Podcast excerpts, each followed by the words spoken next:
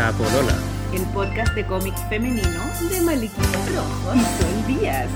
Y el invitado de hoy, Víctor Víctor Castillo. ¿De dónde vienes, Mi primo, Vicky Castillo. Eres toda mi Yo me llamo Sol Díaz Castillo. ¿En serio? Nancy, No, yo, decía- yo iba a decir que hemos tenido ídolos y Víctor. Sí, Ah, sí. qué emocionante, weón. Es que eh, estoy muy emocionada. Yo a todas las- mis alumnas que le he dicho y amigas que les he contado que ibas a estar acá, así como, no, en serio, qué bacán. una raja". Se les caen los calzones. Sí, pues eres una, un artista muy admirado. Muy admirado. Parece Además que, no más de lo acá. que me imagino. eh, No vives acá, entonces tú, mm. eh, hay una mitología alrededor tuyo, hay un mito. De hecho, no debería estar aquí ahora. como Y ese mito hoy día hecho, se va a derrumbar porque vamos a contarles todo. Todo acerca de Víctor Castillo. Así como todo, no todo sé. lo que imaginan. Todo lo que te- intentaremos sacarte todo. Sí, po. la última invitada que tuvimos nos dijo de partida así, no quiero hablar de mi vida privada. ya. Nada. No manda la chucha. y igual quedamos como así como, porque nos, nos gusta que nos cuenten la, la infancia. Yo creo que la infancia es tan linda de la gente. Como... Además que tu trabajo igual es como bien relacionado, siento yo, con eso, ¿no? Absolutamente, claro. o Bueno, sea, si hay alguien, hecho, algún auditor o auditora que no sabe quién es Víctor Castillo, Eh, apague este programa inmediatamente. Váyase. porque no nos interesa. Váyase váyase un ratito a la mierda, por favor. Bueno, estamos, presentemos un poco Sí, sí, igual, estamos acá sí. en mi taller, está Seba también, Sí, eh, bueno. comiéndose el desayuno. Eh, Oye, que la que era para mí, pero se lo está comiendo él. el desayuno era para Víctor, pero como Víctor tiene gastritis, entonces no va a poder comer. Ah, Nada. está comiendo, está comiendo. eh, está, No tengo atención, gastritis. atención. En este momento. Bueno, Y me estoy comiendo el si te desayuno. enfermes. bueno, Víctor Castillo es un pintor chileno que eh, es muy conocido por unos personajes que tienen nariz de salchicha. Sí. Yo creo que es el resumen de su, Sí. de su Como nariz de salchicha y ojos vacíos. y ojos vacíos, claro. Es como la, la imagen del mono animado de cartoon gringo, pero Antiguo, diabólico, Mm. piteado, Torcido. torcido. Claro. Y Víctor está acá, pero no vive acá. No, po. No, yo vivo en Los Ángeles. En Los Ángeles, Estoy California. acá, no debería estar acá, pero estoy sur. acá porque tenía muchas ganas de estar en Chile por un rato. La, la última vez que nos vimos fue hace un año, dos años atrás. Más o menos como dos Sí, años. dos sí, años atrás. Aquí mismo. Claro, y, mm, y estabas acá porque estabas haciendo un mural, me acuerdo, ¿no? Sí, lo del GAM. Ah, en el El GAM. Ah, ahí Entonces fue vio, más de dos sí. años entonces. Sí, pues. Pero eso fue hace tres años, de hecho. Cuando el último terremoto. Porque justo me tocó el terremoto cuando estaba pintando el muro. ¿Y esa fue la última vez que No. viniste? Sí. Sí, ah, El- tres años. Sí. ¿Ocho? El 2015 no, es que creo. han habido otros terremotos. Sí, estabas ahí curado, seguro. Ah, ya. Pero. ¿Qué onda, onda? Pensaba que estaba como estaba cayendo, pero era terremoto. Sea, No, mentira. verdad que la otra vez llegó todo machucado porque se había caído curado. ¿En Oye, el ayudante que tenéis, Malika. Oye, tenía Oye, a la propósito de la vida privada. ¿Qué onda el alcoholismo? El alcoholismo en el arte. Sí, oye, pero te mejoraste harto, ahora ya está ahí. Perfecto. Sí. Pero en la Nada. mañana no toma, aquí La no juventud, toma. weón. Toma en Tú la no le casa. das trago, no, no, le das La resistencia, la juventud. ¿Cierto? Yo no tomo, así que no le trago a nadie. Bueno, estamos entre medio comiéndonos unos, eh, unas medias lunas que compré cerca de mi casa, una señora que puso una panadería tan rica. Tan rica, ¿o no? Están súper ricas. Eso es algo que ¿viste? extraño de la, la cultura de panadería que no tengo allá. pues. Allá todo es envasado. Cuéntanos todo, todo, todo, porque nosotros queremos estar allá. en ¿Pero estáis, vivi- estáis viviendo en No, Los Ángeles? Sí, sí, estoy viviendo en Los Ángeles. Eh, por suerte vivo en un lugar súper agradable, un barrio mexicano, en un cerro con vista a la ciudad. Pero a mí la verdad la ciudad no me gusta, ¿En debo reconocerlo. ¿Dónde dice Hollywood? ¿Ese cerro? Mm, justo al lado, ¿no? al lado de las letras, estoy, ahí mismo puse la carpa. Claro. ¿Y por qué no te gusta? ¿Qué es lo que no te gusta? extraño la vida de barrio, extraño caminar a comprar el pan, ¿sabes? extraño... ¿Por qué no hay pan? Eh, no, no hay panadería, es todo envasado. Y como que parece que en Los Ángeles como que todo es tan grande que la gente no camina, es como si andar en auto. Todo te queda a kilómetros. Entonces, por ejemplo, estás ahí preparando una ensalada y te falta un tomate, y si quieres un tomate que sea un tomate de verdad, tienes que manejar unas 3 o 4 kilómetros. ¿O lo pedís por internet? Claro. por internet con Amazon Prime y te llega en un par de horas. El, eso es otro tema, que allá todo es online. O sea, de verdad que todo el mundo... No, Sí, pues, por eso digo. es como que el, el espacio de la casa se traslada al espacio del auto y, y entre medio no hay Y el contacto con la teléfono. gente. Teléfono y el computador. Claro, entonces la- los vecinos apenas se ven, la gente no camina y, ¿Y y tienes todo de, queda lejos. vecino, de vecinos tienes estrellas de cine o no? Eh, directamente no. No, pero tengo vecinos bien cuáticos. Una señora de Irak, un caballero de la Una, India. una señora de Irak. Sí. Ah, Eh, luego tengo un, un caballero de la India, un, un gringo que vive solo y, y un mexicano. ya. Esos ¿Y ellos te conocen directos. a ti? Sí, nos conocemos. Sí. Ya. De hecho, eh, hace poco se quemó la casa al lado, justo la casa al lado. Oh. ¿sí? Y ahí salimos todos y ahí llegaron los bomberos. Y bueno, ahí- como que nos cuidábamos igual. O sea, Claro. cuando hay emergencia igual nos, nos comunicamos. Qué bacán. Qué entretenido porque así te hacía amigo, conversáis de tu. la- de No, de hecho, cuando de llegué, familia, cuando llegamos a esa casa, la señora iraquí nos trajo comida, una comida iraní así exquisita, ¿no? Súper buena onda. Como ¿Iraní o iraquí? como que llega el vecino como con Sí. una... Mm, con un sí. ¿Cómo era la comida que comen ellos? Eh, en este no recuerdo muy bien con detalle porque era bien... eh, no había probado nada así, pero como eran como ensaladas con, ¿Cuscús? con garbanzo. No, cuscús no había, pero eran como ensaladas con... Supongo que era algo así. Garbanzos, comen en eso, Sí. hummus Sí. y esas cosas. Sí. Qué rico. Es que en realidad era una costaba. ensalada que tenía de todo, entonces era como... No me puedo acordar de Es todo como lo la que que traje yo hoy día para que almorzamos. Sí. Yo sé Bien, cuánto bien que vives en Los Ángeles. En Los Ángeles, ocho años. Suficiente como para decir que ya me gustaría mudarme a otro lugar. Ocho años, es mucho. Yo viví siete años en Nueva York y encuentro que era como Es un- una vida Eso, entera. eso es algo que a mí Bueno, me llama la son ciclos. Así. Sí, por los ciclos de siete años. A Nueva York he estado siempre de pasada, nunca me he quedado Ahí de- debería vivir. Sí. Pero Yo pensé nosotras, que tú vivías en Nueva York. No, no. nosotras queremos preguntarte desde. Sí, al ya, revés. vámonos No, atrás. no, no, a Los Ángeles al final. al Vamos a final. Ya. llegar allá. Empecemos al principio, cuando tú naciste. ¿Dónde naciste? Nací acá en Santiago, el 73. Born in 73. Se llama Exacto. tu, Por eso la tu exposición exposición. nacido el 73, que el 73 como una fecha bien, bien cuática. 1970. Eh, claro. Tal cual. Un poquito antes, como unos meses antes, en marzo de 73. En marzo del 73. Mm. Entonces, bueno, Yo me tocó una niñez, una niñez y una infancia y una adolescencia bien, bien reprimida al final. ¿Pero y dónde vivían tus papás? En, al lado del Estadio Nacional. En esa época nosotros vivíamos en Guillermo Mal, se imagínate. Sí. Se imagínate. Heavy metal. En Guillermo Man con Maratón. Mm, Yo iba a comprar pitos y llegué Guillermo Man. Sí, pues ahí en la, ¿cómo se llama? La, esa es la Rosita Renaro, ¿no? No, Detrás del, del estadio hay una calle que es. ¿Esa Guillermo? Guillermo Man, sí. Y hay unos pasajes. Y en Mm. esos pasajes venden pito. Sí, pues, bueno, no sé si todavía bien- venden pito. ¿Venden pito todavía? Sí, No sí. Hay mucha gente en lo mira. Allí siempre Yo te a vendo unos pitos, huevona, corta. Bueno, venden pito. Sí, y pues, de compraban hecho, cafetilla, los pitos listos. Ah, la raja. y cuando costaban como 100 pesos. así. No, Claro, no a gamba el pito. No, que acá en el, el paquete, así, una caleta te salía 100 pesos. Bueno, en esa época, en los 80. Entonces, claro, yo por ejemplo un recuerdo que, que yo no, que me cuentan, que yo no me acuerdo en realidad, es que por ejemplo había un muro con un hoyo que, de un tanquetazo y que un vecino con el que yo jugaba, estábamos, en- bueno, jugamos en, en los hoyos que quedaron del, del golpe, o sea, Mm. del enfrentamiento. Y dicen, yo no, yo no recuerdo por qué, pero pienso que es un, es un recuerdo extraño, que este chico estaba al otro lado y puso las manos ahí. Yo agarré una piedra y la estrellé contra sus dedos. Nunca supe por qué hice eso, pero, pero es loco pensar que un hoyo hecho por un acto tan violento generara un juego tan violento también. Entonces, ¿Qué? ¿Qué le pasó al cabro? no, bueno, quedó con todos los dedos raspillados, pero no, no, lo, no le rompí nada, ni- pero fue... Había esa violencia, ¿sabes? Como natural. Claro, se respiraban. Además que era una población, era una población, entonces los gatos muertos eran cosas todos los días, el olor a animal muerto, el pasto. ¿Qué los gatos muertos? Porque los gatos se multiplican un montón y la gente a veces, a veces tiende a ser insensible con esos animalitos y los ahogan y los tiran por ahí. Entonces me acuerdo eh, harto de eso, del olor a animal muerto.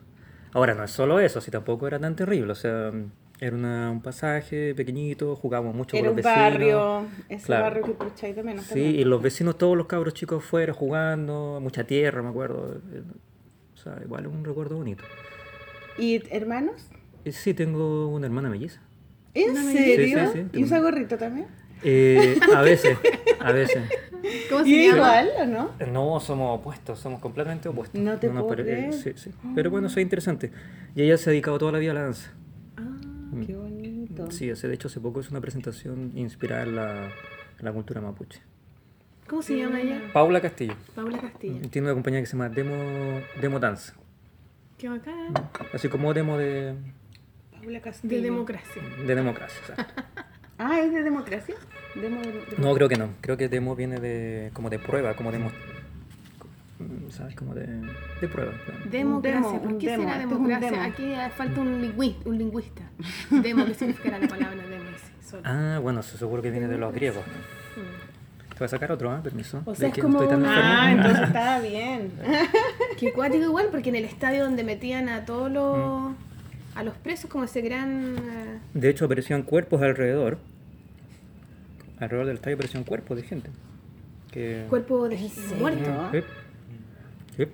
Aparecían ahí, Mm. cara raja. Nos explicaban que, por ejemplo, algo que cuentan, algo que cuentan que solía suceder, que los dejaban ir, así como ya, te puedes ir, salían corriendo y cuando estaban saliendo del estadio, con un francotirador los, les pegaba el tunazo. y los dejaban ahí Y los tirados. dejaban ahí tirados, fuera del estadio.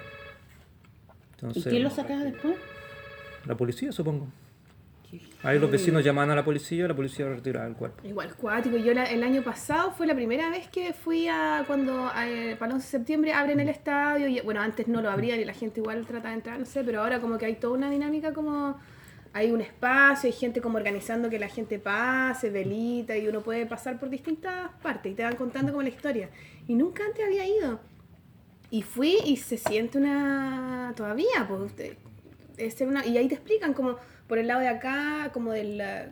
No sé cómo se llama esta cosa donde como que corren, entran las mujeres, como por el, el Estadio Nacional está acá, de campo de deporte, para el lado izquierdo entran las mujeres para las piscinas. Ya. Allá era el sector de las mujeres y para el lado de acá tiraban a los hombres.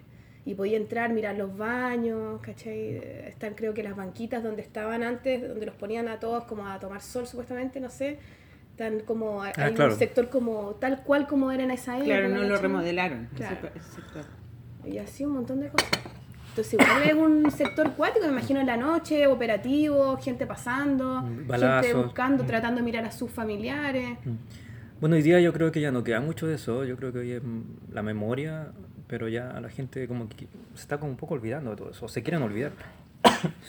Eso me recuerda que en Los Simpsons hay un capítulo donde van a ver un partido de fútbol. Y Ya. la Marge Simpson dice algo así como, ¿quién hubiera imaginado que aquí antes era un campo de torturas? Algo así. ¿Y era por Claro. Chile? Yo creo. ¡Oh! Sí, po, sí, sí, es cierto. Claro. Heavy. Qué. Porque se hizo famoso porque fue a la prensa internacional y entrevistaron a los prisioneros dentro del estadio. Sí, me acuerdo de eso. Bueno, Claro. En, el, hizo en el documental de la. Carmen Luz Parot está la historia toda esa. pues, está- ¿No la vieron? Está No, la he visto. Sí, es súper bonito. Es terrible. Oye, bueno, aparte de todo esto, cuando tú estabas ahí, eh, ¿dibujabas? Siempre, siempre, siempre, ¿Quién, siempre. ¿Quién dibujaba ahí en tu familia? ¿Tu mamá? ¿Tu papá? Por parte de... ¿O era algo que apareció en ti solamente? No, no, no. Mira, por parte de mi abuelo, de Mira, mi ven, perdón, papá, mira. el, el viejo de mi... el papá de mi viejo. Es que aquí tienen, perdón, voy a interrumpir esta Ah, programación. ya, porque viene un cable. un Etimología cable. de democracia. La palabra democracia proviene de las palabras del antiguo griego demos, el pueblo, y kratia, regir, fuerza, potencia. Demos más kratia hacen la palabra griega democracia. Ya, pero ¿qué significa demos- demo? Es Demos, como gobernar pueblo. al pueblo. ¿Pueblo? Claro, el demos es gobernar pueblo. al pueblo, sí. Claro. Mm. Entonces es danza del pueblo, lo que hace tu hermana, la Paula. Perfecto. ¿Viste? Gracias, gracias querido ayudante alcohólico. ya, Oye, dale, no, perdona. no, no le hagan bullying, no, le- no sean así. No, es bullying cariñoso. Yo estaba, acostum- estaba acostumbrado La ya, es seca para hacer bullying. Sí. Ella no sabe, ella dice que no, pero sí. ya, entonces dibujaba y tu mamá dibujaba, tu papá No, dibujaba. no, el- nunca. mis tíos. Ah, ya. Es que este, este tema es interesante, yo lo mencionaba antes porque, curiosamente, porque hay una contradicción, mi abuelo era milico, pero ya estaba jubilado, o sea, ya estaba viejo cuando yo nací, o sea, ya estaba jubilado. Entonces, ¿qué pasa? Que mm, tenía todos estos hijos y la mitad de ellos, que eran cuatro o cinco, que dibujaban. Y escuchaban Pink Floyd y a veces fumaban marihuana. Entonces cuando yo iba a, a verlo, a visitarlos, tenía un- una habitación llena de dibujos. Ponían los dibujos en las paredes. Ya. Y ponían un- los vinilos de Pink Floyd o Alan- Parsons Project, Jean-Michel Jarre. Entonces yo era un cabro chico de 5 o 6 años y ¿Y los primos alucinaba. qué edad tenían? No eran tíos. Ah, los tíos, ¿qué Los edad tíos. tenían? En esa época habían tenido veintitantos, yo creo. Y eran hippies. Algunos de ellos sí. Los Ya. que eran hippies eran los que... Y el, y el papá de ellos, que era el. En milico. Era, mili ¿era milico? Militar, sí. Militar. Ah, era milico, que no. Sí, pues él era militar. Entonces, ¿Quién era tu abuelo paterno? Sí, por el lado de... Sí. Entonces, claro, llegaba a la casa con la cabeza llena de ideas y me ponía a dibujar. Porque quería como imitar un poco lo que yo veía ahí. Entonces recuerdo algunos dibujos que los quería como copiar. Entonces en esa época no había realmente exposiciones de arte, la televisión era una mierda, o sea, no Claro. había... Puedo Era decir- lo que puedo uno decir mierda, lo ¿no? que- O sea, Sol, dale permiso. o sea, ¿qué influencias podías tener tú grabando, como no? cabro chico en ese contexto? Ah. Poca, o sea, a nivel de cultura. Entonces ahí eso para mí fue un, ¿Y ellos un jardín. hacían? ¿Tus tíos eran, que eran profesionales? Ninguno se dedicó al arte en realidad. ¿Nadie? No, eran, eh, ¿Pero sobre- estudiaban? ¿Qué? Bueno, uno es, es diseñador gráfico y, y los demás, bueno, sobreviven. Eh, no sé muy bien qué decir. Sí, tengo un par de tíos profesionales, eh, pero en realidad son como... Pero en esa época, cuando tú ibas a la casa, ¿ellos qué edad tenían? Eran Veintitantos, eran, eran Eran jovencitos, eran ya. estudiantes todavía, no Ya. estaban cabros, o sea, estaban en la flor de la vida. Mm. ¿Y todavía dibujan o no? No, ya no. No, nunca No, más. si en realidad, eh, aparte de mi hermana, eh, creo que soy el único de la familia que se ha dedicado profesionalmente y vive del, del trabajo de arte. Mm. Mm. Todos los demás siguieron el camino, no sé, de los negocios o el diseño, eh, otras cosas, otros Ya. caminos. ¿Y con tu hermana jugaban? ¿A ella nunca le interesó dibujar? Mm, Sabes que dibuja súper bien, pero no, no creo que le interesara mucho. Sie- Siempre fue la danza para ella. Siempre lo tuvo súper claro de chica. De hecho, eh, esta historia es buena también porque ella nació bailando. No, ¿por Sí. qué? Porque esta otra historia que es bien buena, porque... eh, no, de verdad. Se nace bailando. Sí. Mira, es que mira, aunque no me creas, eh, No, cuando yo te nací, creo, yo te creo todo. cuando nací, pensaban que, éramos una, que era una sola guagua. Ah, ¿Cómo no, no había...? No había eco antes, No había eco y el doctor nunca se dio cuenta que había dos corazones. Entonces fue una falla el doctor. Pero que- y tu mamá no eras... claro, pensaban que era una guagua enorme. Enorme. Y nosotros en realidad éramos unas guaguitas chiquititas. Entonces entre los dos parecíamos una guagua enorme. Entonces yo y estaban celebrando y de repente mi hermana asomó un pie. oh, ¿no? No. Entonces por eso decimos que nació bailando. a una pata. Y además estaba al revés. Sí. ¿Y cómo la sacaron? Uf, imagínate, pues, un- ahí, el, súper- es ahí el peligroso doctor se, se hizo un trabajo magistral. Porque de, de pata no la sacáis, pues No. se saca al revés.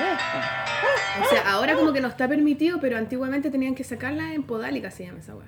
¿Cómo? Podálica, cuando salen así... De patita. De patita. ¿Aló? Y es peligroso porque sale la guagua y no la puedes tirar No, porque por- la podéis desnucar. Po. O dejarla coja o inválida porque le puede romper las caderas. Entonces, Tenés doctor. que solo esperar a que solita, solita, solita y hay que ir afirmándole. Es súper delicado. Claro, en este caso, no sé si hablar de este detalle, pero bueno, el, doctor lo que hizo fue que, atornillando en sentido contrario poco a poco, la metió de vuelta. Ah, Y adentro la dio vuelta. ¿En serio? Qué seco. Sí. Que es súper seco, ¿no? Buena. Sí, pues la, hizo lo que tenía que hacer. ¿Qué, qué otra cosa podía hacer en el momento? Porque una guagua así, o sea, primero mm, eh, mellizos los sacáis por cesárea.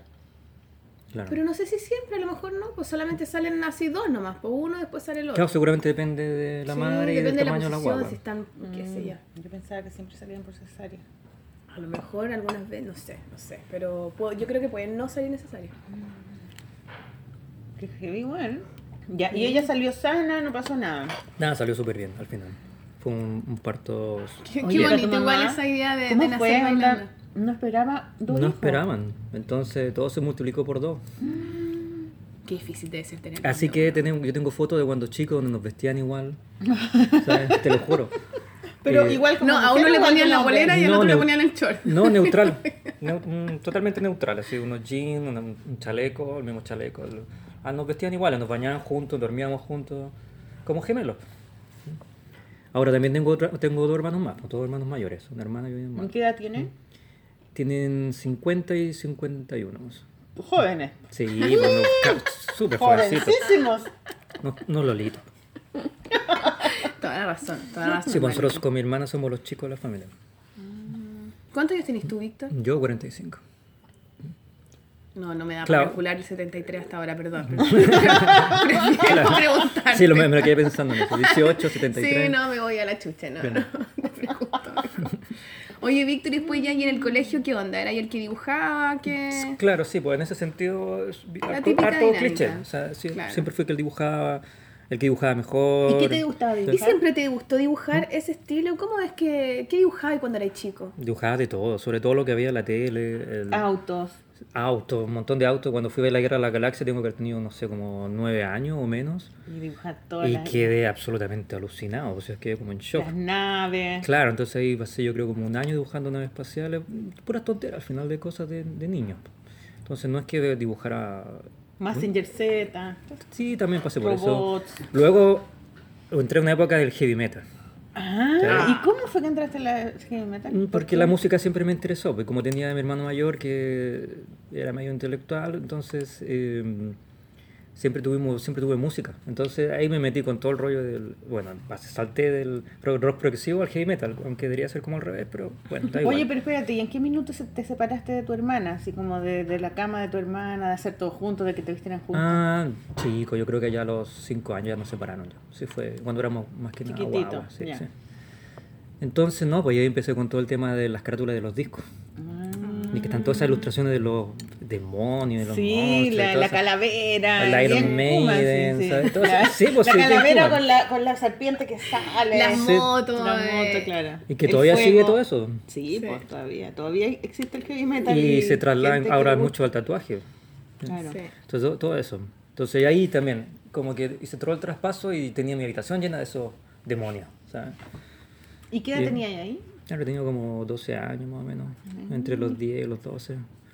Me iba a Providencia, al drugstore, porque ahí estaban todos los vinilos y me pasaba las tardes mirándolos.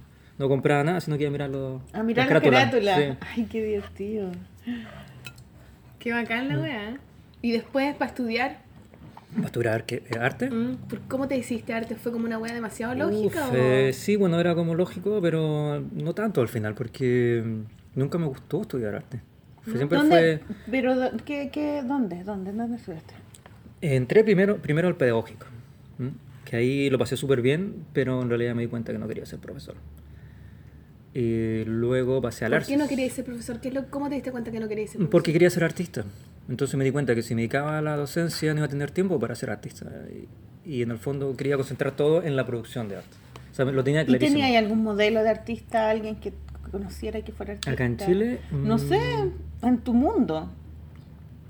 Eh, no realmente. Porque yo tampoco No. tenía, no conocía a nadie, era como un mundo. Cuando entré a la universidad me di cuenta que existía eso, que oh, uno podía ser artista, pero antes no. Claro que acá en Chile no hay mucho. No, que... Bueno, ahora sí, porque hay internet, se sabe todo, hay películas. De hecho, Internet fue un cambio muy grande para mí. Fue ahí cuando yo descubrí la luz de Jesús. la galería, la luz de Jesús. Sí. ¿La conoces?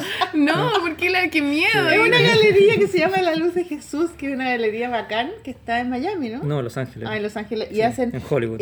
Y, ponen pura. eh, Ponen solamente pinturas y, mm, y- y arte figurativo y piteado.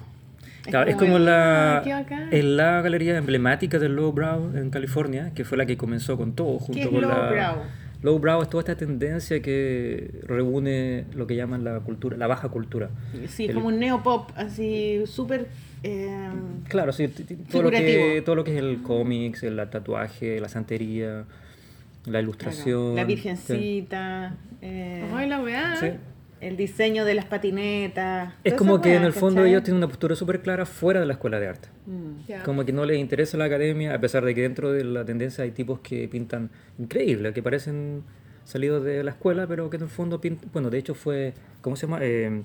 Robert Williams. Robert Williams, lo amo. Él fue el que empezó con Ídolo todo. total. Aquí está. Junto con eh, Robert Williams. Gregor, eh, Gregory. Escalante. Yo amo a ¿Y qué? ¿Y esa galería? Cachita ¿Por me esa galería tú te fuiste para allá? No, lo que pasa es que gracias a internet yo me enteré de esa galería y empecé a ver los artistas como O sea- Robert Williams, Mike Ryder, eh, Gary Baseman, Tim Biscuit. Y Gary este- Baseman, sí. yo encuentro que tu trabajo tiene, tiene, tiene mucha influencia de Gary Sí, Baseman, sí. que es el tipo que hizo un juego. Sí, de hecho yo hice una escultura inspirada en su, en su trabajo, pero yo estoy hablando esto hace como casi 20 años. Sí, yo me No, acuerdo que cuando vi 15 tu algo así. pintura la primera vez, me acordé de que de Gary Baseman porque él había hecho un juego o algo, no sé, yo había visto su trabajo en Nueva York. Hizo un juego. Bueno, ¿te yo lo conocí en Barcelona. Un juego de, de mesa. Sí, Hermoso. es una especie de Monopoly. Claro, y yo se lo compré a la Amanda, la niñita que yo, que yo trabajaba. Mm. Eh, y lo tenía súper presente y lo- me acuerdo que lo vi y dije, uy, pues se parece a él, pero ¿quién es? Porque yo me acuerdo que vi tus pinturas en la casa de, de del Nelson, ¿te acordás? Ahí, ahí en En Plaza Italia. en Plaza Italia. eh, el Coco estaba haciendo, iba a hacer una exposición y habían unas pinturas tuyas. No sé si tú Sí. las habías dejado, no sé. Es que me, me invitaron a ese proyecto, entonces era lo que había. Pero nunca te ahí. vi. Yo decía, pero ¿y cuándo va a venir? No, es que él vive afuera, no viene, no Mm. sé qué. Y nunca te conocí por muchos años hasta que Es te que en esa época yo venía poco a Chile, venía muy Mm. poco. El, ahora estoy viniendo más seguido. Y Ya, entonces entraste a la- a la- al, al pedagógico mm, claro, y te cargó, dijiste, no quiero ser profe. claro, me, me gustó el ¿Cuánto tiempo ambiente y todo eso, pero un año. Un año ya. Sí. Me gustó Y- el ambiente, me gustó la gente, pero no, no quería ser profesor. No, es que nunca, nunca he sido muy bueno en Enseñando. ese sentido. No. Mm. Y luego me cambié al Arcis, que estuve, me parece, dos años en el Arcis. En el Arcis, el que, Mm. el que ahora cerraron. Ujú. Cuando tenían, en esa época tenían la sede de arte, era una casa pequeña que estaba en Santo Domingo, si no me equivoco. Y, Sí, yo fui ahí también. Claro, ¿te acuerdas? Entonces ahí estuve un par de años y luego por una tontera, que fue un error, me hice un traspaso a la católica y ahí, bueno, terminé de, de solucionarme todo y entre que me echaron y ya no aguantaba más y A ver, fui. no entendí nada. ¿Y por qué ¿Te cambiaste a la católica? Sí, hice ¿Por un qué? traspaso. Porque, mm, bueno, a ver cómo explicarlo, eh, me sentí incómodo en el Arce. ¿Por qué te sentiste como? Am, porque, Las mesas, sillas eran como... sí, las, era muy- la, la La infraestructura wea era espantosa. incómoda la silla. Claro. Que el profesor te caía mal. Claro, ¿te acuerdas que habíamos dicho de no hablar de cosas personales? Pero- claro. No, Personales, pues ese era la otra invitada, no tú. La vida Claro. no tiene sentido sin las cosas personales, la obra misma, las cosas que Vale, ¿sabes qué? Lo voy a decir porque después de todo eh, son cosas que al final eran, eran públicas igual. Fue todo público, si en realidad Ya. se comentó mucho en ese momento, pero me hicieron bullying. Uh, serio? O sea, sí. no te creo. Y, ya, pero ejemplo, ¿quién te hizo bullying? Eh, los profesores, entonces por ejemplo yo empecé a participar en concursos en forma independiente. ¿Ya? Por ejemplo recuerdo que participé en un concurso de dibujo en, en el Instituto Francés de Cultura. Ya sí, que ¿Ya? ellos tenían muchas actividades con el con Claro. y el Todavía tienen, Sí, son Claro, y saqué una mención honrosa y los alumnos estrellas que habían preparado eh, no quedaron ni seleccionados. Entonces ahí, después de eso me empezaron a... Habían alumnos estrellas de la escuela. Claro, que los prepararon para ese concurso y a mí me fue mejor. Entonces, eso parece Ah, que y les ellos, molestó. Ellos postulaban por la escuela y tú postulaste solo. Mm, No, yo, yo creo que postulaban desde la escuela, pero como. En el fondo con la independiente. visión de Ya. la escuela, de qué es Exacto. lo que... que- Representando qué es lo- a la escuela. ¿Y qué pintaban ellos, por ejemplo? ¿Qué No me acuerdo, la verdad. No me ¿Y acuerdo. Ahí tú qué agarraron dibujaste? como, ay, este weón Barça. Eh, yo hice unos dibujos que era, lo hacía con, usaba extracto nogal sobre papel eh, de este que es como medio plástico, entonces generaba unos efectos bien Ah, extraños. como papel cuché. Sí, estaba puro experimentando en realidad, estaba puro ¿Pero tonteando, qué pero, mono quedaba bien. era? ¿Qué mono era? ¿Era, era Era- algo figurativo? En esa época yo estaba con todo el rollo como de la cosa media ame- precolombina, y Ya, re- y entonces era como figurativo pero indigenista. Ya. Ay, qué Y entonces yo creo que a los franceses les pareció más interesante que algo, no sé, realmente no sé por qué habré- les habrá gustado el trabajo, pero bueno, la cosa es que eh, eso fue dibujo, era un concurso de ¿Y dibujo. te ganabas un premio así como plata y eso? No, un diploma, ya. ojalá, bro. es que todos esos concursos eran diplomas, Sí. claro. El, entonces, eh, ¿qué pasó? Que empezaron a decir en clases que yo tenía pitutos, que cómo era posible que yo ganara, en vez de alegrarse, ¿me entiendes? Claro. Delante de todos los otros compañeros. Frente a los compañeros, los compañeros empezaron a decir, oye, sé que te están destruyendo en clase. Ah, Entonces, mientras tú no estabas y ellos decían. Claro. ¿Y te acordás qué profe era? No, No. Digamos nombre, matémoslo. Oye, pero Eh, qué tontera igual. No, y, pa- y- y el broche de oro fue Pero que... son al- personas que, que, que todavía hacen clases. Son... Sí, sí, todos están ahí. Ay, di- Y de hecho, eh, pero déjame terminar la historia, porque más encima, casi el mismo mes, eh, vi una información de una bienal de dibujo en Taiwán que habían puesto en la escuela y participé y también quedé seleccionado. Y ahí estaba con Rauschenberg, con Frank Stella, con Jim Dean. Entonces ahí me odiaron.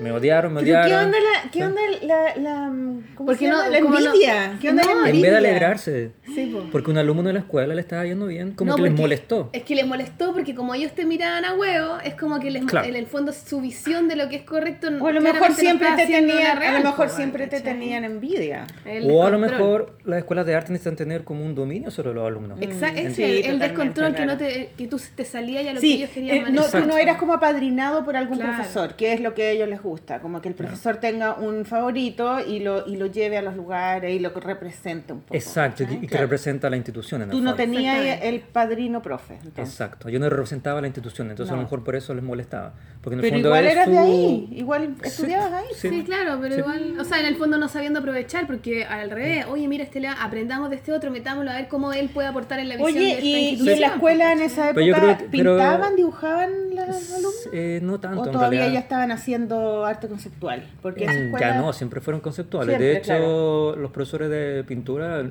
pensaban que la pintura estaba muerta. Entonces Claro. todos los que estudiaban, entraban a estudiar pintura salían haciendo instalaciones. Entonces yo creo que simplemente no les gustaba lo que yo hacía. No les gustaba y les Porque cargaba era que más, eh, era más ilustrativo, era más figurativo. A lo mejor lo encontraban ingenuo, probablemente. Y a lo mejor lo era. ¿Pero qué era así, aparte? ¿Qué- Figurativo, mi trabajo siempre, siempre ha sido súper emocional. Es como, siempre me ha gustado decir que pinto como si fuera un músico. O sea, yo no, no voy a hacer una tesis para componer una canción. Mm. Entonces, en ese sentido, a lo mejor lo pueden encontrar ingenuo, porque cuando hay demasiadas emociones, eh, ¿qué pasa con, con el concepto? Con la razón. Con la claro, razón la todo razón, eso. todo el marco teórico de la Claro, entonces yo estaba en la otra cara de la moneda en Mm. ese sentido. Y siempre lo he estado, desde chico. Entonces, Y, si- y ya, yo ya llegué con toda esa Mm, carga a la escuela de mm. arte. Entonces, intentaron moldearme y nunca pude calzar bien, me sentí incómodo, ahí volvemos al principio, que me sentía hacían como incómodo. explicar las cosas. Eh, poco, ¿no? Es que en el fondo te coartan la libertad finalmente. Mm. Porque cuando tienes que hacerte cargo absolutamente de todo, cuando tú en realidad tienes ganas de desprenderte del sentido, porque eso también es una postura válida, decir, Claro. ¿sabes qué? Yo me, me, desentiendo, me, me desentiendo de la academia, me desentiendo de, la, de tener que explicar todo lo que hago. Claro. Entiendo que por supuesto hay un sentido, pero tenéis que hacer una tesis por cualquier raya que Pero hago. no lo quiero explicar también, porque Claro. tú podías tener un sentido privado y no lo querías explicar, tú querías hacer la obra nomás y que, le- y que el espectador la, la, la, la entienda, la perciba, la dije- dijera. ¿cachai? Claro, ahora tampoco voy a decir que mi obra no tenga un sentido o que no lo o que no se pueda escribir Leer. un texto al Mm. respecto. Obviamente que no, tiene un montón de lecturas. Y hay un sentido anterior que es lo que yo quiero decir, lo que quiero expresar, lo que, bueno, el concepto finalmente. Mm. A lo que voy yo es que yo le doy mucho espacio a esa parte intuitiva, intuitiva ¿sabes? Que me interesa sentirme libre, ¿sabes? Mm. Es que hay tiempo y tiempo. Al principio uno tiene que tener esa libertad para después, con la madurez, quizás como que ir recogiendo estas ideas y conceptos. Exacto. Bueno, y, no por- y hay unos ejemplos increíbles, como por ejemplo David Lynch, que tú le preguntáis por su obra y el tipo dice, no, es que lo soñé. ¿sabes? Claro. Y, y- y si le pidáis una explicación, seguramente te va a la mierda, ¿sabes? Claro. Y así pasa con muchos artistas, en el fondo. Y yo encuentro que eso es legítimo, tener esa postura de, de libertad, en el fondo. Mm. ¿Y qué fue lo que yo viví cuando me fui a Europa? Ya, pero antes de irte a Europa, Mm. ¿qué pasó ahí con la gente del- de la escuela? ¿Te, Bueno, ¿te enfrentaste, dijiste algo? O, o No, te- yo siempre he sido súper tímido, entonces me sentí súper eh, disminuido, me sentí súper eh, mal. Te me- dolió en el fondo. Claro, me sentí mal, me, me dio esta ¿Y en pena. qué curso ¿sí? estabas? ¿En qué nivel? Estaba finales del primer año, creo, algo así. Estaba nuevecito, o sea, era un cabro chico.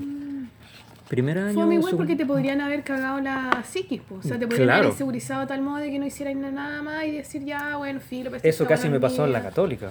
¿En Que en un momento me llegaron a convencer de que no era un artista. Y que no era pero bueno. te, fuiste a la católica. Claro, que fue como saltar del sartén al fuego, así. O sea, Entonces Sí. ya, te fuiste de la, de la ya no me quieren, váyanse a la Mm. chucha, me voy a la católica. lo resumiste súper bien. ¿Cómo No me es? quieren, váyanse a la chucha, me voy para allá. Ya. Y llego a un lugar donde creo que me querían menos. Yo pensé Pero, que pero no, Chile. mira, tampoco quiero ir por de todos lados. Sí. Y ahora deben estar todos como pa- Pero sabes que arrepentidísimos. a mí me gustaría dejar claro que no voy por la vía de víctima, ¿sabes? Ya, sí. No, pobrecito No. yo, que no me quieren, no. Es que de verdad que se dan circunstancias en las Pero fue lo que pasó. Claro, Fue lo que pasó. se dan circunstancias. Entonces llegué a una escuela donde eh, en esa época mi generación eran, sin exagerar, casi todas mujeres. Y En la católica. creo, En la católica, sí.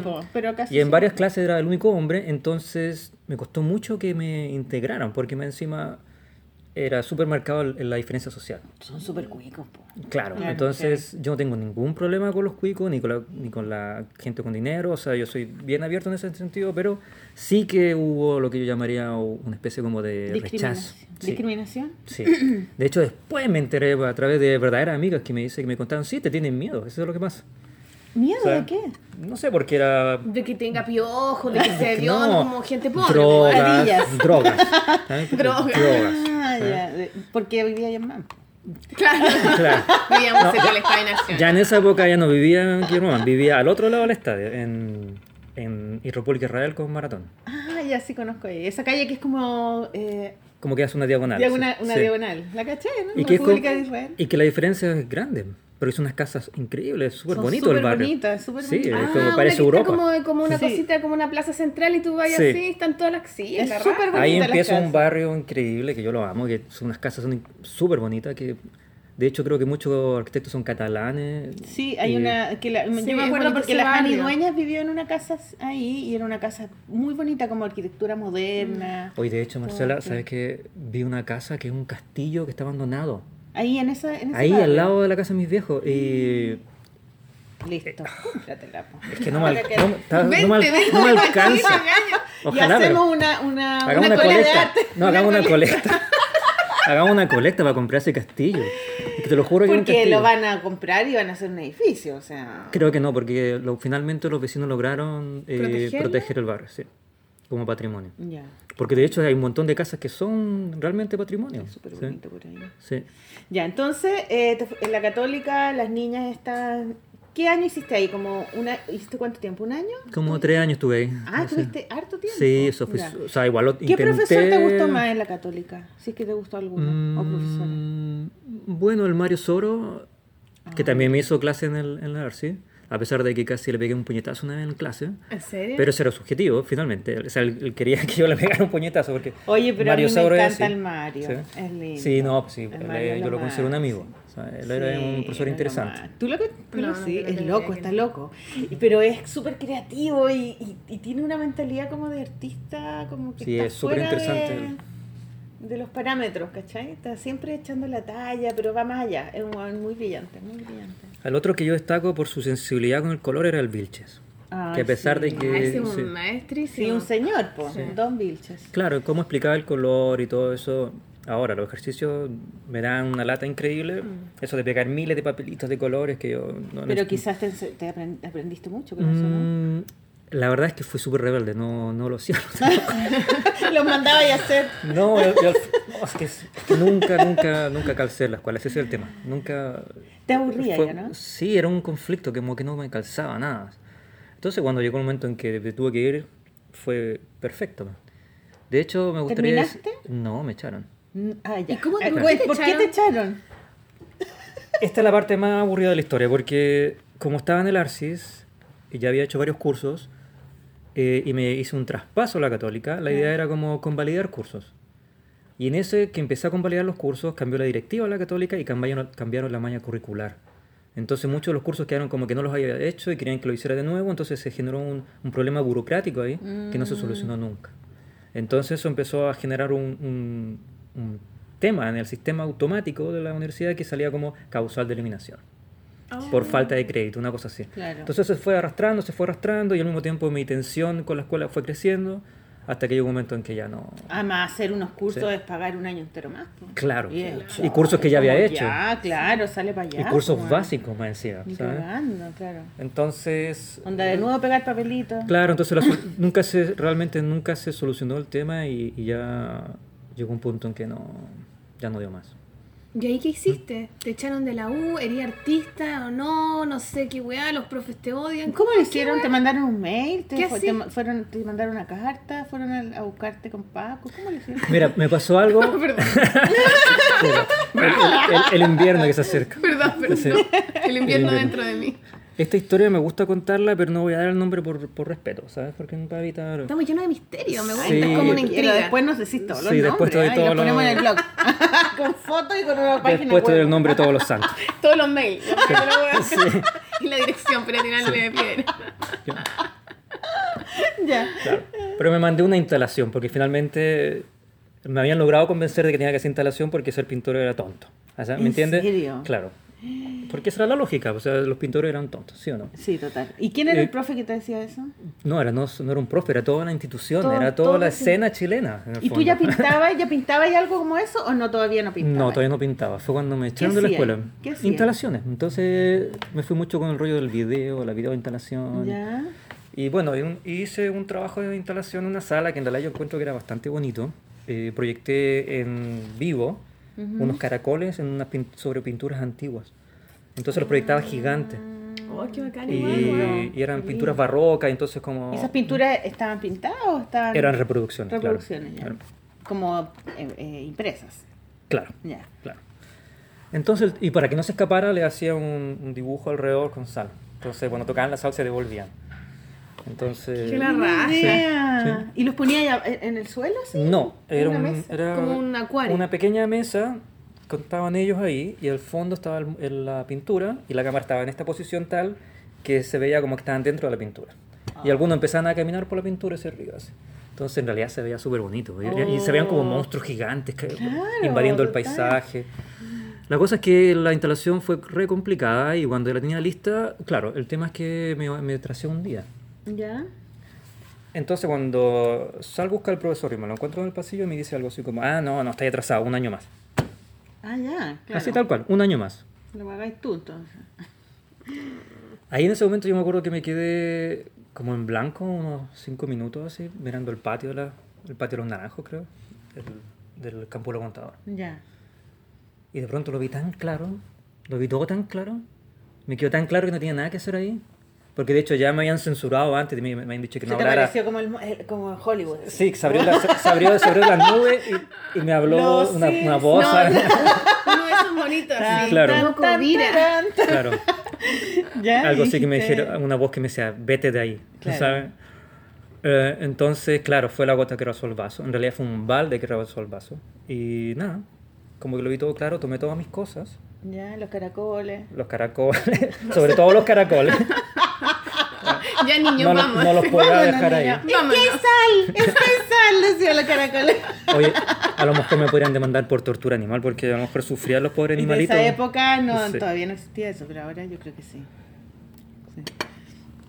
Entonces tomé mis cosas y me fui. Y nunca más puse un pie en una escuela de arte.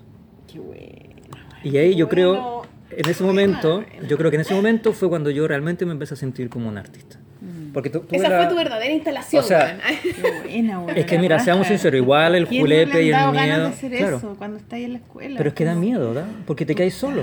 Sí, pues por eso te Te pregunto. No, ¿qué da miedo y además- Porque ya estudiar arte es como una wea medio incierta, insegura, Y que no además sabes qué has hacer. invertido ahí, pues se Y pagó. que te todo. echen y la weá, ¿qué? Entonces tú decís chuta, porque igual yo siento que uno va a estudiar algo como para que alguien supuestamente te valide, ¿cachai? Alguien diga, Sí, en realidad es artista. Alguien que es lo cree profesional. mucho. Alguien que es profesional. Claro, pero alguien te que tú dice. ¿Sabes qué? Eres artista. Entonces, si tú vas y no te la creís tanto, más encima los weones no te dan esa weá, ¿no? Te- al revés, como que no, sabes que tú eres no sé qué. ¿Cómo que hay, cómo, cómo empecé a hacer tu obra en el fondo? ¿Cómo te afirmáis, cachai? Claro, y qué curioso que al final eh, personas que no son artistas tengan que validarte si tú eres Por artista o no. supuesto, también, claro. Porque son profes algunos, no artistas. Exacto.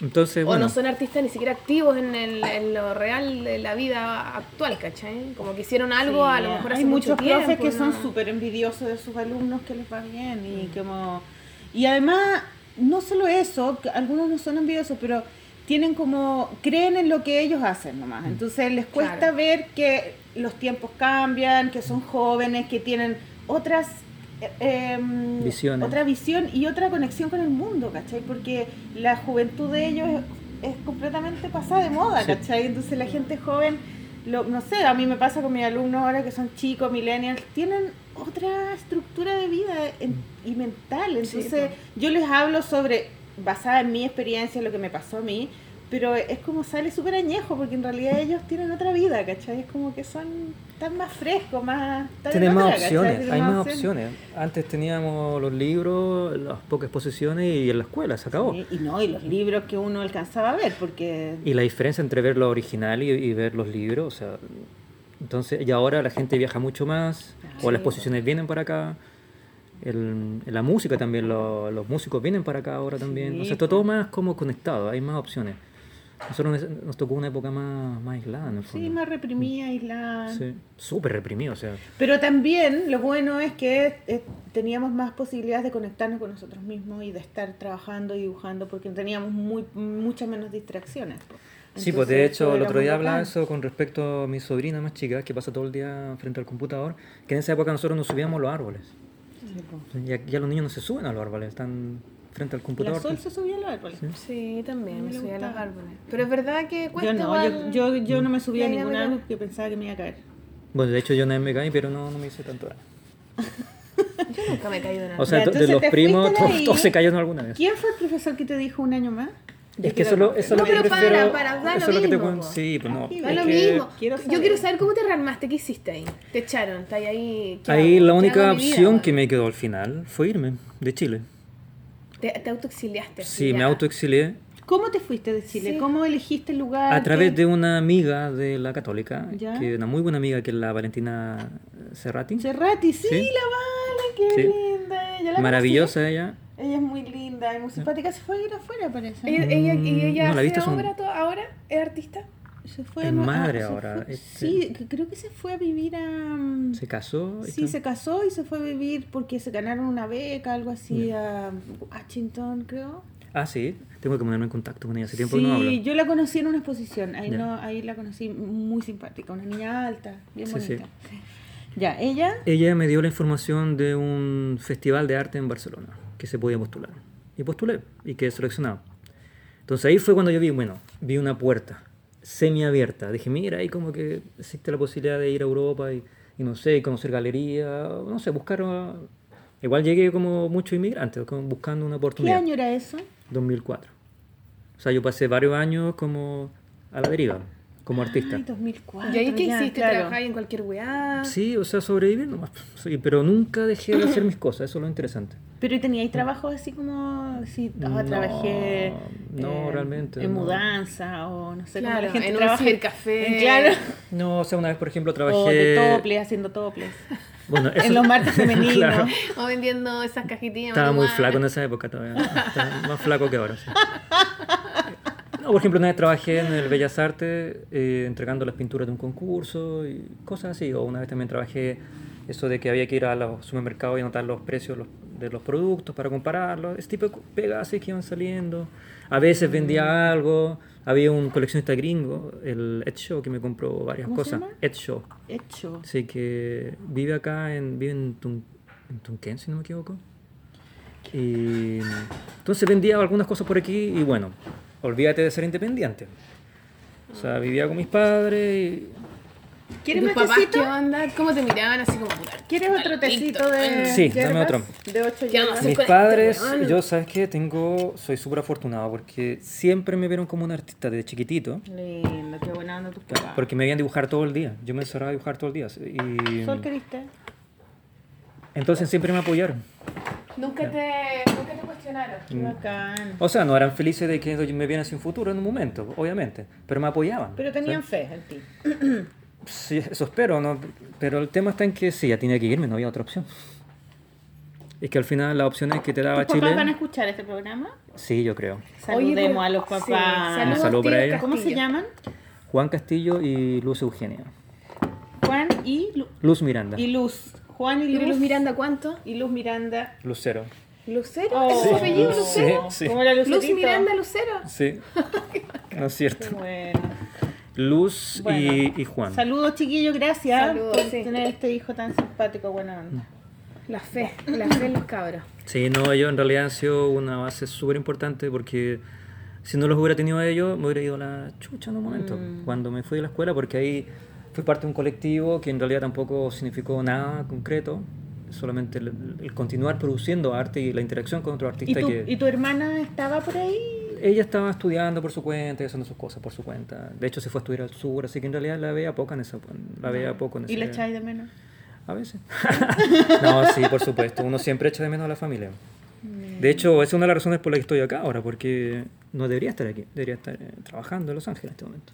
¿Viniste porque querías estar con tu familia? Sí, y tenía ganas de estar en Santiago en verano, con la familia, ¿sabes? Todo eso. menos? Y venir a la polola. Obviamente, obviamente. Yo no sabía que estaba acá, fue como una... Fue un... ¿Y cómo cachaste que estaba acá? Por eh, Instagram, Claro, algo tengo que haber posteado en Instagram. quizás. sí, y, y a ella le mandé un mensaje así, ¿no? Sí. "Weón, que me- ay, ven a la polola". Oye, viste y que juntaste plata y te lanzaste y te fuiste para Barcelona. Sí, pero no alcancé ni juntar tanta plata. Eh, llegué así más o menos. ¿no?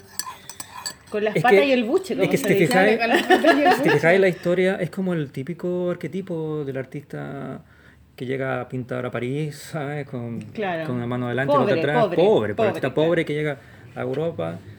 Solo que lo que me pasó fue extraordinario porque se activó toda una red de contactos y exposiciones de forma inmediata, automáticas. O sea, yo llevaba una semana y ya tenía ofertas de exposiciones para vender. ¿Y qué hacía ahí? ¿Qué Pero ¿y cómo lo por conseguiste? ¿Porque tú fuiste a mostrar o porque...? Lo que pasa es que justo antes de irme, eh, yo ya empecé con esta línea que estoy haciendo ahora. Empezaste a hacer estos monos con Claro, la salchicha. Justo en esa época en que yo quedé como en un limbo, ¿Ya? eh, fue cuando descubrí la luz de Jesús y descubrí todo lo que era el, el lowbrow y toda esta tendencia de, de incluir el cómics en la pintura y me encantó. O sea, me enamoré de inmediato. Dije, esto es lo que yo quiero hacer. Me quedó clarísimo. Fue como ver la luz al final del túnel. O sea, eso es lo que Y eso hacer. los alcanzaste a hacer en Chile. Y lo empecé a hacer en Y Chile. tenía ahí taller. Qué estaba- Tenía un taller en Caja Negra. Ay, ahí Nica Razabal. Sí. Qué bueno, Sí, con el bravo. Justo Ahí cuando está, te sí. saliste de la academia O sea que el coco, tu- el coco te conocía de ahí. Eh, sí, yo creo que Coco lo conocí por ahí. Ah, Sí, sí. mira que. ¿Tú conociste Caja Negra? No, no tengo idea. De hecho, estuve siete no te años. ahí. creo, Caja Negra Caja es un Negra? taller. ¿Todavía existe? Era. Era un taller de pintores, fotógrafos y Había de todo. escultores. Había de todo. De los hermanos Bravo. Ellos eran como los que los primeros que estuvieron ahí. pues, Y hacían clases, exposiciones, carretes. No, en realidad, siendo justos con la historia, historia. ellos fueron los últimos que estuvieron a cargo del lugar. Ah, ya es que yo Esto ahí lo conocí nomás. partió en los 70 en la Escuela de Arquitectura de la Católica. Ah, mira, no, es, que Claro. es, muy, es, es, su- es emblemático ese lugar. Y duró mucho tiempo y ahí, y ahí por ahí pasó un- mucha gente, Sí, muchas de hecho hay un exposiciones, libro. muchas tendencias. Hay Sí. un libro que publicaron sobre la Sí. historia de Caja Negra. Sí, era muy Buena bacán. Era, eran buenos los carretes ahí también. Sí, había un Era harto bueno, carrete. Harto carrete. Yo alcancé a estar siete años ahí. Caleta de tiempo. Sí, sí, sí. Ya, entonces ahí empezaste tú a inventar, pero ¿te acordáis de cuál fue como el origen de esta idea de, me- de meter el cómic? Sí, pues la luz de? Jesús. ¿Sabes? Porque Ah, viste, Vi a los artistas, vi ¿Viste a, vi? Robert Williams, vi a, Gary Baseman, a Mark Ryden, o sea, cuando vi a Mark Ryden no lo podía creer. sí, qué maravilla, Mark Ryden. Oye, pero Y ¿y ¿te gustaba el cómic? Siempre me ha gustado el cómic, la animación, o sea, cuando oh, mis referentes de cuando... ¿Y leía el cómic? Es Porque que acá este no hay tanto podcast acceso- de cómic. Ah. Claro. Sí, ah, perfecto. Así, viste, un nombre, Así un nombre. que viene, pégale la pata así. De un cómic que te guste. Ah. No, no, no, porque si viste eso, donde el cómic se integraba a la pintura es porque te gustaba el cómic o porque te- era como Es algo como que sí, tenía ahí lo- medio lo, guardado. que me lo pasó con el- lo que me pasa con el cómic es que lo encuentro que entretenido, que no tiene esa seriedad que tiene la academia, Mm. que siempre me dio una lata esa seriedad, esa solemnidad del arte Con- contemporáneo. importante, del arte importante. Y me gustó esa postura Lo como sublime. A mí también desentendida. esa Es lo peor, man, es lo peor, y a mí Claro. igual. Yo odio eso. Lo- Entonces por eso me sentí Mm. identificado inmediatamente con eso y claro, había leído los cómics de, de Jodorowsky con Moebius, Claro. ¿sabes? Y, de hecho, eh, cuando estaba en el colegio leía el Trauco. ¿En serio? Sí. Ay, Alcancé a tener varias revistas del Trauco, así que están ahí los ilustradores chilenos. Sí, pues ahí yo estuve. en el trabajo. Sí, y ahí estaba, habían varios, varios bien buenos, entonces, nada, me pareció que me calzaba perfecto y entonces empecé con eso antes de irme. Y de ¿Y hecho, esas la- pinturas existen? sí, de hecho la primera exposición que hice con cómics fue en, en el Centro Cultural de España, curiosamente. Ay, qué bueno el Centro Cultural de España. Es la El que- raja. sí. Son bacanes los del sí, Centro Son lo Cultural de máximo. España. Mm. Sí, a ellos les encanta el cómic Y yo creo que con esa exposición yo de alguna manera puse como una base de lo que estoy haciendo ahora. Entonces llegué con eso a ¿Cómo se llamaba esa exposición, te acordás? Se llamaba... Váyanse toda la concha de tu madre. Claro. Espérate, ¿cómo es que se llamaba eso? Ah, sí, Así. Qué hueón. ahora me acuerdo. Sería mortal. ¿Cómo se llamaba? No se llamaba Andate la chucha, pero casi, se llamaba Masacre. Era después del váyanse toda la su madre, Cuando ya, masacre. cuando ya no queda nada, No o sea, queda era como ruina. así. Qué buena. ¿Y te acordás de alguna pintura específica así? Sí, eran, en real- en realidad eran tres pinturas grandes, de un metro y medio por un metro y medio, y un dibujo de siete metros. Eso yo creo que era la, la pieza magistral de esa Siete exposición. metros. Sí. Con- con- en ese papel que viene en rollo, ¿no? No, lo que hice en realidad fue que junté un montón de croqueras y las, saqué las hojas y las pegué una al lado de otra Ya. y armé un- una, una tira de 7 metros de largo, que era el largo exacto del muro, de tope a tope. Y después sobre eso volví a dibujar y volví a pintar. Entonces, por eso se llamaba masacre, porque era una locura lo que se generaba ahí. Ay, qué Y bonito. agregué collage. ¿Quién tiene eso? Eso lo tiene, está en una colección ahora. Lo que pasa es que Ed Shaw se quedó con eso. De hecho, lo expuso en el Bellas Artes en una sala de las salas redondas. Sí, qué Yo no, bonito. no- yo no estaba en Chile, no lo pude ver. Pero estaba solamente eso en la sala, estaba ahí en el... en ¿Y el lo guardó así, así o le puso algo encima? Porque los papeles es difícil. De- me parece que está protegido. Lo que pasa es que yo no, no lo pude ver. Y claro, era un universo de miles de cosas, era un paisaje donde estaba sucediendo todo. ¿Y tú trabajabas ahí con lápiz mina, con, con, con qué? Con Con cripto, todo, lápices de color, todo, todo. Lápiz pasta, eh, masking tape, lo que, lo que, Qué lo que fuera. ¿no? Qué Sí, lo pasé súper bien haciendo eso, lo pasé súper bien. Y pinturas además. Y pintura con acrílico, que fueron los primeros cómics. Ya, ¿Y qué eran, por ejemplo, te acordáis? ¿De qué, de qué, cómo Sí, lo, lo saqué directamente de los dibujos animados que veía cuando chico de los Merry Melodies. Sí. Con el pato Lucas, el, el Box Bunny. Entonces saqué personajes de allí, los típicos Eso es lobos, todo, amigos. Eso es todo, amigos. Eso es todo, amigos. Oye, ¿y no te acuerdas tú que esos dibujos tenían unas así súper expresionistas que ya no tienen los dibujos ahora? eran increíbles. Y además Sí. que se movían, como que tenían como un movimiento. Eran, como... es que eran a mano, pues yo creo Sí, que los eran a fondos mano. también eran todos pintados. Sí, las ¿No luces te que acordás que tenían siempre uno veía y como que no se iba, por ejemplo, el correcaminos corriendo y tú sabías en qué, con qué iba a chocar porque estaba como de otro color pintado? Claro, también pasaba eso. Era muy bacán esa Era todo así. Lo que hay, hay. Claro. hay diferentes estudios que algunos hacían animaciones más planas y otros que se, le da- se daban, parecían pintura la, la animación. Sí. Hermosa. Sí. Era muy bonita. Entonces de ahí, de ahí saqué las ideas directamente. Entonces, claro, esa exposición, eh, ¿Y esas pinturas también las tiene tu coleccionista? no, esas pinturas tendría que averiguar dónde están, pero es que yo no le sigo mucho el rastro de las obras. Los que los venden, o sea, yo podría empezar a averiguar, obviamente. ¿Pero en ese momento vendías esos trabajos o tú no- Sí. todavía no los vendías? En ese momento estaban a la venta, pero no... No se vendieron, no se, vendieron después. Se vendieron Ya, después. entonces te fuiste a. De hecho, yo me llevé una de esas pinturas en- enrollada a Barcelona y se vendió de inmediato. O sea, tuviste una. como que caíste parado de una. Con Es- todo lo mal que lo pasaste, Mm. después como que lo pasaste también todo junto. Fue como Fue un contraste muy. Pero fue. Un contraste brutal, así de, de un... Pero muy justo igual, ¿o Sí, ¿no? Es que llegué, yo diría Qué como que justo cuando llegas al lugar indicado, al momento indicado. Como que pagaste en, en, en avanzado, así. Como que ser. antes. No, y, y aparte de eso, aparte de eso, que la cultura española es distinta a la, a la chilena, entonces eh, no tienen esa cosa de que te dicen sí, pero no, sino que cuando sí es porque sí. Entonces, no, no. Claro, Oye, es tan entonces- eso de nosotros, sí, pero no. sí, Mm, nos- nunca sí. sabía chucha, pero. entonces a lo mejor acá No su- nos gusta puede sus- enfrentar el conflicto. o les cuesta mucho decir que no, entonces Claro. incluso a veces a lo No, mejor no, no, les gustó nunca tu queda trabajo. mal con nadie. Sí, Claro, total. exacto, nunca quedar mal con nadie. Entonces a veces no le gustó tu trabajo y no te lo pueden decir y dicen, oh, es que está bueno, ¿no? me gusta tu trabajo. Y después por detrás dicen, ah, sabes que en realidad es una mierda. Entonces me encontré con algo que no era así, entonces todo se iba sumando. No era esa cosa de que das un pie, un, sacas un paso y retrocedes dos, que es lo que sucede aquí a veces, que Claro. como que cuesta. Ahora, claro, mi realidad acá ha cambiado un montón, afortunadamente. Eh, entonces, claro, llegué allá y se dio todo tan, tan increíble que se hizo lógico quedarme allá. Y ahí había una galería de arte que te... Que Sí. te- ¿Qué galería era? La Igua Pop. Igua Pop. Sí. Ah, sí, también la cacho. Igua Pop. ¿Y todavía existe? No, ya no, ya no existe. ¿Ya no? Existe la productora Igua Pop que se dedican a hacer conciertos de música, Ya. eh, que de hecho yo era los dueños de la galería. Y ellos, y ellos también mo- mostraban eh, obras como los de la luz de Jesús, como ese Sí, tipo no, de... sí, de hecho ahí fue donde yo conocí a Gary Baseman. Gracias a Iguapop conocí a un montón a de tipos. Baseman. Claro, por ejemplo conocí a este tipo que no puedo recordar exactamente su nombre, pero el que hacía la ilustración de las carátulas de Radiohead. ¿Ya? Ese que es como un mapa. Sí, ¿sabes? qué Ahí lo conocí a él porque sus pinturas, me acuerdo, costaban 75 mil euros y eran cositas pequeñitas. Que estaba la obra original 75.000 euros que usaron para el disco de Radiohead. Entonces, ¿qué pasó? Que como Iguapop al mismo tiempo tenía la productora música, se manejaba a nivel de Inch Nails, Brian Eno.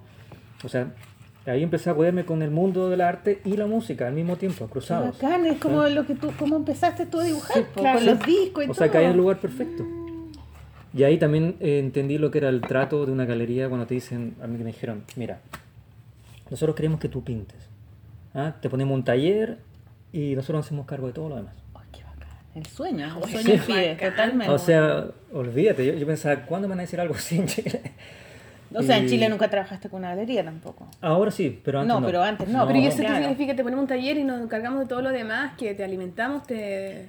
Me ¿O no vendían la obra eh, cuando poníamos en otros países, desayuno, me pagaban la tele, te lavamos los pies. Te unos besitos, masajes. unos cariños. No, ¿Sabes lo que? Por ejemplo, si había una exposición en Alemania, te- me pagaban el pasaje, No. la, la estadía. Ah, pero sí, Sí. total, total, total. Qué. Oh, qué bacán. Así, por lo que pasa es que era una época en que el- el Europa y España estaba de fiesta. Había mucha pasta. Entonces te pagaban por todo, lo que hicieras. Fue antes de... Antes de la crisis. De la crisis económica. Ahora no, pues Barcelona ahora está. En ese sentido, esto ya no es así. Mm. ¿Y De- cuánto tiempo estuviste allá en esa en ese En ese ambiente, en ese trato así de Cinco años. Caleta de tiempo. Sí, pues, cinco años. Y de hecho, me encariñé muchísimo con la ciudad. Y Cada puedo Barcelona, voy. claro, además que Barcelona es latino y es como igual es bien cercano. ¿Has estado Claro. en.? Pero de, de, de paseo nomás. Ah, pero Nunca he vivido. Sí, sí, conozco. De- La vida de barrio es como exagerada porque es como tan Todo todo chiquitito. apelotonado en un espacio Y, tan pequeño. y, y duermen siesta. Qué bacán. Eso. Ahora el Y Y, el, y olvídate del Ay, silencio. ¿verdad? Su marido está en Barcelona. Sí, tan de gira. Saludos. Qué rico Barcelona. Y Raimundo escucha la polola, ¿no? Aunque cansa. Escucha la polona, no, estáis locos. Siempre me dice, te escucho todo el día, bueno, ni cagando te escucho en la polona. Entonces peleémoslo, peleémoslo. Peleemos el rey. No Y quiere pero- escuchar a la polola en la polola. No, por favor, no. Oye, pero y, y, y de Barcelona, de ahí te quedaste cinco años ahí y después ¿para dónde te fuiste? Ahí me fui a Los Ángeles. Ah, de ¿Por Barcelona. qué te fuiste a Los Ángeles? Sí, ¿por qué Los Ángeles? ¿Qué pasó? Eh, porque. Una tan regalón, una tan regalón Sí. que estaba. No ha aparecido ninguna polola entre medio, ¿eh? Ninguna, nadie. es- Ah, Ah, ah, Eh, se ha eh. adueñado de- del relato. Sí. Todavía no. No, de hecho. no hay amor entre medio, tú, tú eres un robot. Ah, ya. Solo produces pin una robot artista. No, de hecho, si es por eso. ¿Qué pasa con el me amor? fui a Estados Unidos porque ahí conocí a mi segunda esposa. Mm, Ah, pero ¿y la ¿Te primera? casaste ¿Pero primero? cuál es la primera? ¿Con- Me casé con una artista francesa en Barcelona. No. Sí. Nos divorciamos y ahora me casé con. Ya, pero la artista francesa, ¿qué hacía? ¿Qué hacía? ¿Qué pintaba? En esa época pintaba en la calle. ¿Ya? Hacía como graffiti. Ah, qué Entonces ahí fue donde yo me empecé a involucrar. Conocí a Miss Van, porque era junta de Miss Van. ¿Tú cachai a Miss Van? Eran todos. eh, Es la un artista grupo de favorita que de se la de Plasti. Ah, perfecto. Miss o sea, que hace como que los hace unos chinitos así, con unas ya, boquitas sí, sí, que sí, ella es grafitera y pintora. Perfecto, Pero sí, sí, empezó la como cacho. grafitera, ¿no? Es que como bonitas como la sí, sí. Plasti, por eso la Plasti le linda, encanta. Es tan buena, me encanta, me Sí. Pero ella es de allá, ella es española. No, ella de es Toulouse, francesa, de Toulouse. es francesa. Claro, ahí, ahí me hice re amigo de No, no un grupo de gente, casi todos de Toulouse. Ahí estaba mi, mi primera esposa, Balú. ¿Cómo se llama? Eh, Valerie, Valerie. pero le decíamos Balú. Vale, ya. Y... Y. mm, te casaste allá, en Barcelona. sí. Mm, qué lindo, Mm. qué emoción. Entonces ¿Cómo? luego conocí a Ethel y nos casamos. Pero Mm. ¿cómo? ¿Conociste, ¿Te casaste con una, conociste a la otra y te casaste de nuevo? Ah, es que ahí me salté como 6 años, no, Ya. en realidad como 10 años. Oye, pero te casaste joven igual. No, si tengo, no soy tan joven. Perdona, que tengo. Perdón. No, que, que coma, que coma. El, el tema, el tema es que todo se dio, porque España empezó a, a caer. La galería empezó a vender menos. Entonces yo, yo me di cuenta que la galería estaba tirando para atrás. Y, y una- y la galería de Los Ángeles me ofreció un contrato. La luz de Jesús. No, una galería que se llama Merry Karnowski.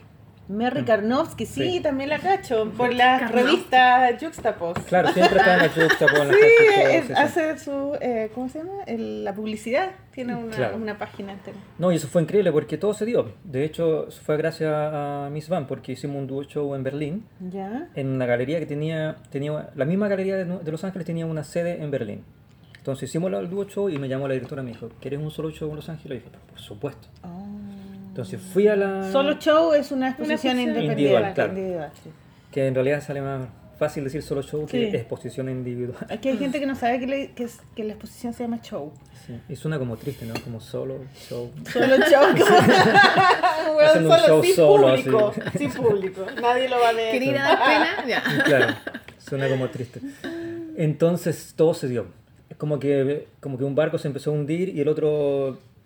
¿sabes? Tiró una luz. Sí, tiró una luz y, y viajé a exponer y conocí a Ethel. ¿Y ella eres? ¿Es? Ella es una chica filipina de, mm, que vivió toda su vida en Tokio, pero se mudó a Estados Unidos y trabaja en arte. Trabaja coordinando exposiciones, trabaja en el Museo de Arte Contemporáneo. Es como japonesa, sí. Como, Es, es como japonesa Claro. con pinta filipina. ¿sí? Porque los qué japoneses bacán. no son morenos, ella es morenita. Y mm, ya estamos, ya ocho, años- ocho años. Ah, y, con, y, Y ahí te estás con quedaste. ella, Sí. casada todavía. O sea, te fuiste para allá, te gustó todo y te quedaste. Pero te- o- ellos te ofrecieron la galería, oye, ¿por qué no te quedas? Y hablamos más Sí, ahí firmamos un contrato y, y con a través del contrato yo estuve con una visa de artista. Ya. ¿Y, te, y, y ella también es, es pintora? No, ella No. es coordinadora, curadora. Ah, ya. ¿Y ella es como tu manager, así, o no? No, pero algún día podría hacerlo. Pero no, todavía no. ¿No ha venido a Chile? Sí, ha venido un par de veces. ¿Y le gusta? ¿Qué Mm, piensa? Parece que no mucho. No. No. No, le, no, no debes haberle hablado muy bien de No, Chile. lo que, pa- no, lo que pasa es que ella vivió toda su vida en Tokio, luego en Nueva York y ahora en Los Ángeles. Entonces ve, encuentra Santiago como que no, como pequeño, como que no hay, como que no hay mucho que hacer. Choro. ¿Y, tú, Sí. y, y Tokio? ¿Tú has ido a Tokio? Sí, Con ella. sí, ¿Y cómo es? es increíble. ¿Te gustaría Tokio. vivir allá? Un tiempo sí. Pero el tema del idioma sería, pero, Sí, difícil. Pero o sea, con ella, o pues sea, ella yo creo que es ¿no? imposible No, integrarse todo el esa rato cultura. con No ella. importa. po. Da lo mismo. ¿Qué importa? si es la mujer. Japón es, es alucinante, es como el futuro.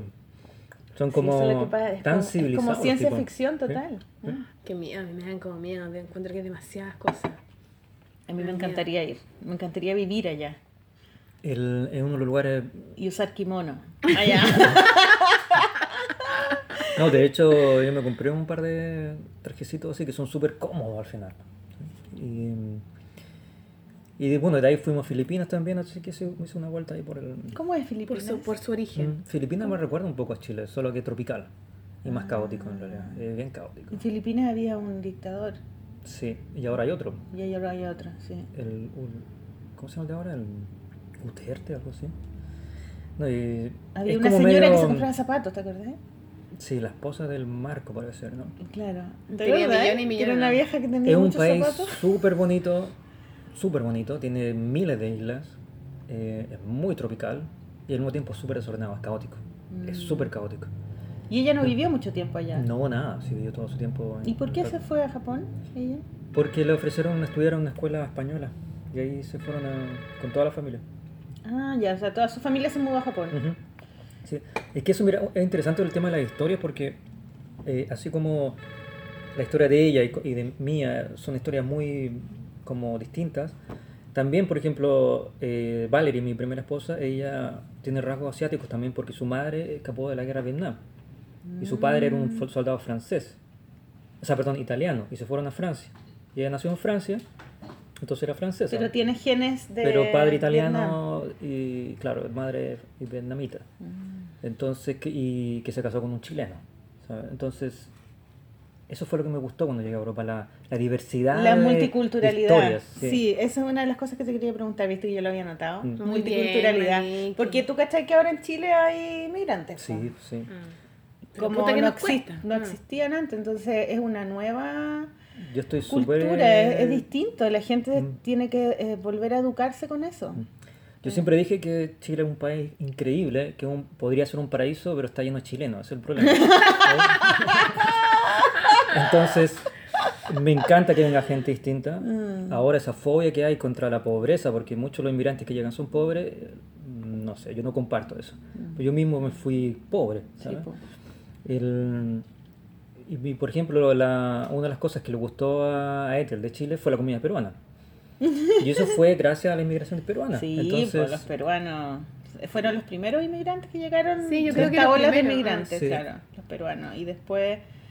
que han sido a nivel de cultura después culinaria han Colombia y sido un después aporte Haití. increíble. Colombia, Haití, Venezuela ahora. Sí. Venezolana. Un también. tanto. Argentina también, Ah. un poco Pero Cuba. argentinos siempre han estado, pues vienen de vacaciones, vienen a comprar. Sí, más Sí, eso sí. cerca. Bueno, Perú también. Y en un momento españoles también. Sí. Uy, sí, se llenó de Sí. españoles hace como dos años atrás. Con la crisis, atrás, con la crisis, con el Después se 2001. fueron. Sí, como que hartos volvieron. Salieron, después- se fueron arrancando, pero eran bacanes los españoles. Es que a mí Son me lo caen máximo, bien. Me son lo máximo. Sí. Tiene la manera en cómo hablan, como que al tiro te dan ganas de sacarte la ropa, sí. ¿O no? Es que yo creo que, sexy, obvio que Sí. entra algo como inconsciente de uno, porque igual algunos, obviamente que somos de ahí, pues, o sea, de ahí, es como, igual lo sentís Y muy son cercano. tan liberales, ¿cachai? como que tienen una onda así. Son, son, más culturas alegres. Son sí, alegres, son Son Sí, más sí, alegres, están acostumbrados a celebrar. En Barcelona, digo, era una fiesta constante. Sigue siendo una fiesta, a pesar de que hay crisis. Siguen con sus los chiringuitos, como lo llaman. Sí. Siempre están llenos con su cañita y sus tapas. Saben vivir, saben cómo Y pasarlo bien. descansan y duermen siesta. Claro. Me Y, y me gusta que son súper honestos. Entonces, cuando son amigos, son amigos De de verdad. Y, y no es que sean amigos tuyos a la primera, así como que no te conocen y ya son amigos, no, hay como que hay un proceso y... Entonces, nada, eso yo, yo extraño eso, ese ambiente español. Oye, ¿y, y cómo es tu vida como inmigrante allá en, en- a pesar de que, bueno, tú eres, un- eres artista, eres profesional, ya no eres pobre, po, como cuando llegaste allá? Pero, pero igual cuando la última vez que te vi, me contaste que habías tenido un episodio con la policía, ¿te acordás? Ah, sí, pero eso es por, por racismo. Por Eh, racismo, sí, eso, sí. eso. ¿Y qué, qué, mm, cuál es tu experiencia allá? ¿Qué, qué- La verdad, qué yo viví, yo viví más el racismo en Europa que en Estados Unidos. ¿En serio? Sí, pero ahora parece que se dio como que se invirtió. Desde que Mm. ganó Donald Trump, como que el racismo se desató en Estados Unidos. Claro. Y en Europa como que eh, de alguna manera, yo lo- en los últimos viajes que he ido, no sentía un mismo racismo que sentía cuando estaba allá. Ahora, no sé si es si una, una ilusión o una impresión equivocada, pero yo cuando voy a Europa lo paso increíble, ¿no? me, siento súper bienvenido, me siento más cómodo incluso que a veces que en Estados Unidos. Pero ¿y cómo era el racismo en Europa que tenía que tú sentías ahí cuando vivías allá? El- lo que llamaban el racismo de baja frecuencia, que yo creo que lo viven muchos los inmigrantes aquí también, que es por ejemplo que tú vas a un negocio y, le, y la persona que atiende a todo el mundo le dice buenos días eh, con una sonrisa y cuando llega tu turno no te dice nada Ah. y, y te pone una cara fea y no te mira. Claeno, pequeñas cosas. Pequeñas cosas que uno se da Detalles. cuenta, Mm, ¿sabes? Que te sentís como eres otro que no Claro. vales. O que la policía te ve y te para y te pide documento y no has hecho nada. Eso es súper violento porque te Claro. hacen sentir discriminado inmediatamente. Claro, eres un, al tiro un Claro. delincuente. Pero ahora, e- eso no era tan heavy como cuando, por ejemplo, ibas caminando por la calle y un español te decía, te mato. No. Así como susurro en el oído. ¿Tú, tú, tú dices qué? ¿Cómo? No he dicho nada, joder. Oh, qué Y, yo- y eso ¿eh? yo lo hablaba con otro amigo inmigrante. ¿Te ha pasado que te insultan en susurro? Sí, me pasa también. Oh. Son como que... mm, Está la otra cara de la moneda. Por supuesto que no todo el mundo... eh, Claro. Y en España y sobre todo en Barcelona hay un tema de, de- de que están como chatos con los turistas, ya no quieren más, no quieren más con los extranjeros y como que hablan mucho de eso, de que se les llenó de extranjeros y que ya no están ni ahí, no sé cómo. ah, Pero si los turistas, la economía se les se va a Sí, pues se les va la claro. Pero igual es un tema para ellos. Es que es verdad, porque yo ahora estuve ahí en noviembre, diciembre, y mm, casi no se puede ni caminar por el centro. O sea, es que realmente es una masa así de... Bajó un poco con el atentado que hubo, pero ya se, re- se recuperó súper rápido. Pero eso es el, el casco antiguo, en realidad es como el centro, porque tú ya te alejas del centro y ya no es tan así. ¿Y en Estados Unidos cómo es eso? El turismo No, el racismo. es... el- la diferencia es que, por ejemplo, mi experiencia, lo que yo veo es que en, en Europa, por ejemplo, tú puedes ser racista y no te pasa nada. En Estados Unidos tú puedes ser racista y puedes perder el trabajo. Mm, Entonces como que se lo guardan un poco más, pero ahora con Donald Trump como que está, sal- está saliendo, entonces tienen contenido ahí. O sea, tienen miedo de ser racistas, pero lo son igual. mm. Ahora a mí en realidad no podría hablar de una experiencia racista real solamente, solamente la vez que la policía me detuvo porque mi bicicleta no tenía luces. Eso, eso me acuerdo que tú Sí. me contaste. Y me arrestaron. Y te llevaron así. Y me esposaron. No. ¿ah? Y de hecho, en, en discusión, porque yo no podía creer lo que estaban haciendo, yo me, me molesté por el asunto, porque de hecho mi casa estaba a dos cuadras y como estaba en un cerro se veía mi casa, yo les decía, mira, esa es mi casa, puedo volver caminando. Y cuando que no, que no, que no, que no, y yo me empecé a levantar la voz, el policía hizo un gesto como en las películas del oeste con las pistolas. Mm. Y en Los Ángeles, todos los mostró. días, me mostró la pistola. Y en Los Ángeles, todos los días, matan a alguien. Todos los días. Los policías Los matan a lo- alguien? todos los días la policía mata a alguien. ¿sí? Y estamos hablando de disparar a la gente que va caminando por la calle con un celular. ¿Pero y por ¿Sí? qué? Porque están locos y porque sienten que lo pueden hacer. Y porque yo creo que les gusta disparar a la gente. O tienen mucho miedo, no sé, pero están fuera de control. De hecho, Uy, eh, hay unos casos brutales de un caballero, por ejemplo, anciano, que le costaba dormir en las noches, salía a caminar con un crucifijo y alguien llamó. Siempre pasa lo mismo. Es que alguien llamó por teléfono que alguien sospechoso anda caminando por la calle. Llega la policía, un minuto después el tipo está muerto, con 20 tiros. ¿Sabes? ¿Por qué? Porque tiene un crucifijo en la mano. Ayer. Sí. Era un viejo loco que salía de la noche a Claro, un caballero anciano que caminaba por la... O sea, eh, hasta ese punto. A O veces sea, están paranoicos para. está súper paranoico. Yo, por ejemplo, tengo un... A mí me gusta jugar pool. Eso fue un vicio que me pegué en Los Ángeles, a jugar pool. Ay, ¿verdad que la otra vez te llamé y dijiste, estuve todo el día jugando pool? Entonces yo tengo un taco y, y me da miedo andar con un taco por la calle porque pienso que pueden pensar que un... Sí, además que nadie un tiene un taco, pues eso se usa en el lugar nomás. Claro. No te Ay, Entonces, está, tu con él taco a la weá de pool. ¡Qué fanático! Súper fanático. Me encanta. Además que allá puedes tomarte una cerveza mientras jugáis pool. Entonces, para mí esa combinación es perfecta. Pero andar y con pool. un taco es súper violento igual porque podías a, No pero, el a taco, palo de la- no, pero el taco va dentro de un estuche. Ah, viene como desarmado. Claro. Entonces son, dos, son dos piezas. Ya. Que tú lo haces, llegas ahí, lo armas y ya está. Ay, qué O sea, no es que anda, pro. sí, pues así, nunca tan como una vara enorme, no, no, no. Entonces, sí, pues es un tema serio y bien complicado de la policía en Estados Unidos, porque, por ejemplo, a ver, esta semana, o la semana pasada, o el fin de semana, arrestaron a dos afroamericanos, por no decir negros, en un Starbucks porque no habían pedido nada y estaban esperando a un amigo. Entonces lo llamaron a la policía. Es como prevención, le deben decir Claro. eso, ¿no? Claro. Pero es como que nosotros nos, queremos juntar en un porque cualquier café. weón puede llamar a la policía por cualquier cosa y te inventan cosas, o sea, perfectamente. Sí, Oye, sí. te, te cae mal este weón, oye, sabes que este weón está haciendo tal weá. Pero es loco lo porque matan. en Estados Unidos la, comunidad afroamericana ya es como, es tan antigua, o sea, Sí, uno, son uno de dice, allí. pero ¿cómo? ¿Por qué Pero todavía siguen con el tema. siguen con el tema si ya... Hasta, hasta presidente tuvieron, hubo un presidente afroamericano. ¿Y por qué? Si ya son de ahí, hay tantas generaciones y generaciones ya eh, culturizadas y que van a la universidad y profesionales y siguen y siguen teniendo y sigue habiendo racismo. Es súper heavy eso. Es que yo creo que es un país súper hipócrita porque hablan de libertad y democracia, pero Mm. por ejemplo el sistema electoral no es democrático. No gana la eh, mayoría de los votos. Y por ejemplo el tema de la libertad. Em, lo que pasa con la policía, cómo te arrestan. Cómo, por ejemplo, a mí, sabes que me arrestaron por una bicicleta que no tenía luces. Me encadenaron en la cárcel. ¿sabes? Entonces todo esto que sucede con la policía y la represión que hay más parece una dictadura. ¿sabes? O sea, la gente anda con miedo. ¿Y tú hiciste algo? ¿Lo demandaste algo? No, nada. O sea, me dijeron que voy a abrir un caso, pero eh, al final son miles de dólares en un abogado y al final generalmente no pasa nada. ¿sabes? O sea, imagínate que a los pocos días después que me pasó eso, a un chico mexicano también que iba en bicicleta, le pegaron cinco tiros porque iba escuchando un, un audífono y no se los quiso sacar. Y le pegaron cinco tiros. Sí, lo mataron, obviamente. Y se supo porque un vecino filmó. Y se ve como el tipo lo tiene en el suelo y el policía saca la pistola y le dispara a quemarropa. Pero Una ¿cómo pueden hacer ejecución. esa encuentro- Ejecución. Poco después, un cabro chico de 14 años, otro mexicano, pintando un graffiti. Llegó la policía, ¡puf! tiro en la cabeza. Oh, qué heavy. Es que las noticias no hablan de eso. No, pues.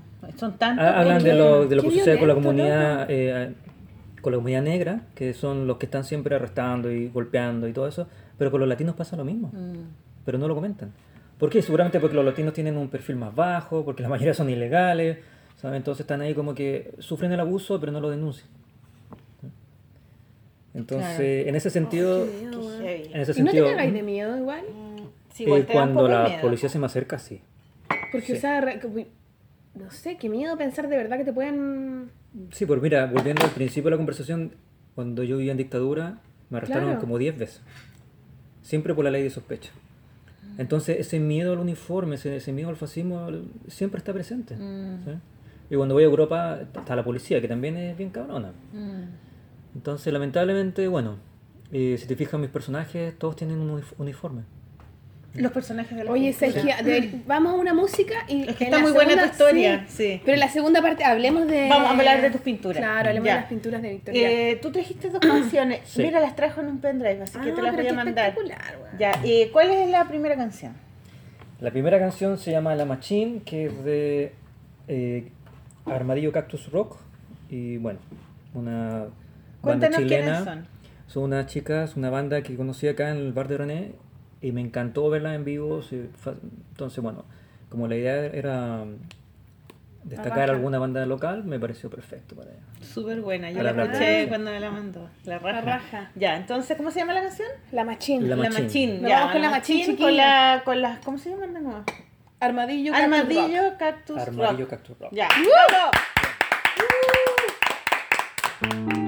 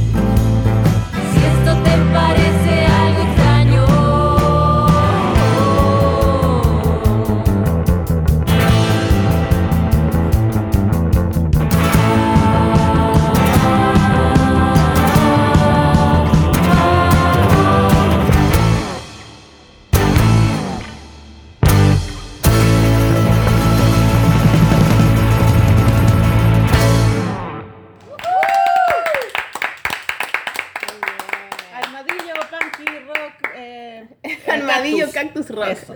Psicodelia. Amarillo, amarillo, Amarillo Punky. Rock. Ya. Oye, Oye. y a propósito de Armadillo Rock, eh, tienen una cosa media psicodélica que me atrae porque mi trabajo también tiene un- una influencia psicodélica finalmente. ¿Y son mujeres? Son las son dos chicas y, y los chicos que, que tocan con ellas. Mm, sí. qué bacán. Pero ellas son como las que dan la cara en cierta forma. son- Ya. Qué genial. Oye, eh, ¿nos contaste que ibas a ir a Alemania? ahora? Sí, sí. ¿A el- Alemania? ¿A dónde? ¿A Berlín o a Hamburgo? ¿O a Es- Colonia? no, a Berlín. Ya. Voy eh, Me voy a fin de mes eh, porque vamos a presentar junto con la productora Loica y el director eh, Matías Rivera. ¿Ya? Vamos a presentar una animación de mi trabajo. ¿Viste la imagen en mi Instagram? No, oye, Hola, pero buena. ¿Quién la hizo? ¿Quién la hizo? ¿Quién la hizo? Lo hizo Matías junto con eh, otra productora, ¿Quién es con Juan? Pablo Celedón. Pablo Pedro, eh, Pablo Celedón. Matías Rivera, es el director de mm, Loica TV. Loica. Lo que TV es como famoso. ¿Qué otra cosa Sí, sí, ellos Loica han hecho un montón de cosas. Tra- Trabajan mucho para HBO, por ejemplo. Todo. Sí, me suena mucho Llevan mucho TV. tiempo, tienen clientes internacionales, o sea, son súper serios y, y, a, y a propósito de eso, ahí tienen un montón de animadores españoles, argentinos trabajando en la ¿Trabajan en animación. Chile o Sí, trabajan ah, no, acá, acá en Chile. Ah, acá. ya. Así que tuve la oportunidad la semana pasada de ir a ver, de ir a ver el estudio, ver cómo están haciendo las animaciones. ¿Y quién la está haciendo? ¿Cómo la está Eh, haciendo 3D? En como... Son diferentes programas, son varios animadores que están trabajando al mismo tiempo. Y me Es mostraron como unas realmente cosas. Es como te que inspiraste en la Looney Tunes. O sea, no, ¿cómo Sí. es Looney ¡Qué Tunes? Looney loco! Tunes, sí. Y ahora... Y es que queda como tú te imaginabas y la wea, ¿o ¿no? Mejor. ya es mucho mejor. mucho mejor. Oye, ¿Qué espérate, espérate, pero ¿quién weón? hizo el guion? ¿De quién es la historia? Toda la idea parte de, de Matías, que viajó a Los Ángeles y aprovechó de contactarme Ya. y me filmaron. Entonces, esto es como una especie de documental ficción de, de mi vida en Los Ángeles, que mezcla realidad con, con animación. Entonces, por Ay, ejemplo, hay una escena en que estoy jugando pool, Ya. en el lugar que voy a jugar pool siempre, Sí. que es un, lo- un local que parece una cantina del oeste, que de hecho es tan bonito el lugar que siempre están filmando películas ahí. Entonces imagínate un lugar oscuro, la luz sobre la mesa verde, yo estoy jugando pool y alrededor mío están mis personajes. ¡Ay, qué hueá más buena! Qué Es que yo- buena! Yo me imaginaba cosas, pero cuando los vi fue Y como... están ahí wow. como muy reales, ¿no? Como si... un- realistas, como y la... como con ese movimiento de monito animado antiguo, weón, como ¿Tuviste gordito. la- ¡Ay, qué la... ¿Tuviste la película ¿Quién engañó a Roger Rabbit? Sí. Es como así. Qué Es buena así. esa weá. Hay una que estoy en, una- en un carnaval, en una avenida, en un boulevard, rodeado de gente disfrazada y están mis personajes bailando al lado mío. Entonces, todo eso... O sea que el material es como un documental tuyo y ahí pusieron a los monos. No Sí. es que los monos actúen en una película. no. Es un documental mío y, y van mostrando mis pinturas. Ah, pero ahí, ahí sí que no vaya a tener privacidad, vayan a- van a mostrar todo lo tuyo. po. No, pero si es ficción igual. pues. Como ficción. O sea, no salgo yo en mi cama despertando Claro. o en mi casa, salgo No. jugando pool, salgo en un carnaval, ¿sabes? Ah, En tu taller. Eh, también un poco en mi de taller, tus pinturas. pero, pero mi cara casi ni se ve. Es que hay mucha ficción, de hecho estoy gran parte del, del video con una máscara o de espalda. O sea, hay un juego ahí también. Con una que- salchicha en la nariz. Sí, obviamente. Lamentablemente ya es casi una obligación. Eh, no, tenéis que verlo, si va a estar listo pronto, eh, son seis minutos. Ay, qué lindo. Eh, Después con- Y cuando bueno, van mostrando las pinturas, las pinturas se mueven también. Entonces yo estoy Lindo, súper Qué wea contento. más bonita. Ya, hay que puro Qué verlo bacán. eso. Oye, la otra vez me acuerdo que me contaste que habías ido a, mm, eh, al Persa a, a comprar libros antiguos. ¿De ahí tú sacas los, los bonitos? ¿De libros? ¿De revistas? ¿De, de dónde los De acá sacáis? del persa está todo lo que es el peneca, obviamente. Todo lo que es Mm. el coré y toda esa ilustración clásica. Pero yo saco de todos lados en realidad. Si estoy de todos lados, puedo ir caminando por la calle, una película, Los Simpsons, no sé. Eh, tengo un archivo de imágenes que voy acumulando, que crece y crece y crece. Y, y con la misma cámara del teléfono saco fotos de, de detalles que veo en la calle, alguna publicidad, algún personaje. Mm. Por ejemplo, el otro día estaba, fui a jugar pool y había un cartel de, de un remedio para el dolor de cabeza como de los años 50, que era un personaje que la cabeza la tenía llena de clavos y agujas y alfileres. Y dije, bueno, eso me lo apropio. ¿no? Mm. Entonces voy sacando, reciclando de todos lados. Y, y bueno, y este documental ficción es un poco eso también. Es como una mezcla de todo. De hecho, parte en un lugar que es un- una tienda donde alquilan ropa para las películas. ¿Ya? Y son pasillos y pasillos de ropa y donde ordenan por color. Entonces, Ay, qué es, es chulo, toda una cosa ahí con respecto a Hollywood. Claro. ¿sabes? Entonces, claro, no quiero hablar muchos detalles del video porque mejor que lo vean, pero es el que vamos a presentar ahora en, en Berlín, en el Festival Pictoplasma. Pictoplasma, Sí. por eso ya me Sí. dijiste que iba a hacer. Pictoplasma es, un- es como una escuela, ¿no? Sí. Es un festival- de- ¿Es un festival o una escuela? El, yo creo que es más un festival que una escuela. Ah. Eh, es una, una organización que, que se especializa en, la- en el diseño de caracteres. De hecho, tiene unas compilaciones en DVD de animaciones que son las mejores. Tienen de unos todo el mundo. libros también, Tienen ¿no? libros Sí, también. los libros los vi. El Diego Cumplido estuvo, Sí. se ganó un- una beca y fue a estudiar allá tres, tres meses, creo, a Pictoplasma. Por eso pensaba ah, yo que era una entonces escuela. tiene una escuela. pues. Mira, estoy, no estoy tan bien informado. Y es como de creación de personajes para todo tipo sí. de medios. Entonces, eh, de hecho estoy alucinando porque el otro día me mandaron una foto de los pósters que van a poner en la ciudad, que salen mis personajes. Mm. Más el video que vamos a presentar. Entonces ahí, bueno, nos espera una semana ¿Cuándo te vas? Ahora, fin de mes, en en 10 días. O sea que está lista la película. Está casi lista, están haciendo los últimos detalles. Qué choro, Sí. qué choro. Y después esa película se va a poder bajar, ver, ¿cómo? Eso cómo no lo tengo hace? claro, pero por ejemplo me escribió una mujer de- que tenía una productora en, en París y me dijo que era la que hace la... Hicieron en la animación que se llama Logorama, no sé si la alcanzaste a ver. No. Tienen que verla porque se hizo bien, bien conocida en un momento que es eh, en- ambientada en Los Ángeles y todo, absolutamente todos son logos. No, no la he visto, no, no la Logorama, cacho. ahí anótalo para que, para que no se te olvide. Logorama. Sí, tú vas a YouTube y ahí está, bueno, hay mil opciones para verla. Entonces yo creo que ahí hay que entrar a ver el tema de la distribución y qué se va a hacer con eso, pero eso ya es más un tema de Matías, porque es, es su, es su producción, es su Mm. Claro, trabajo. claro. Y luego, así ya como aprovechando de agregar cosas, eh, no sé si te conté, pero estamos lanzando, vamos a lanzar un juguete también. No, qué juguete, una salchicha con ojos. Unas máscaras. Son dos personajes que interactúan, que es un, un niño disfrazado de lobo, que está en cuatro patas y sobre ella está, sobre él está una niña sentada eh, cabalgándolo. Y es como de 40 centímetros de alto. Como la caperucita roja. Sí. Sí, tiene una historia como una cosa como de cuento, pero un poco, como siempre, un poco Torcido. Y lo vamos a lanzar eh, ahora pronto y vamos a hacer un lanzamiento en Chile también, con, con, con Isabel Croxato. Ya, ¿y ¿quién, Isabel Croxato quién es? Es la galería con la que trabajo en Chile. Y bueno, en realidad sí. también trabajo con ella a nivel internacional. Y, y es, es la persona que me ha reencontrado con Chile. Sí, po. Porque yo cuando me fui me divorcié de alguna manera de Chile.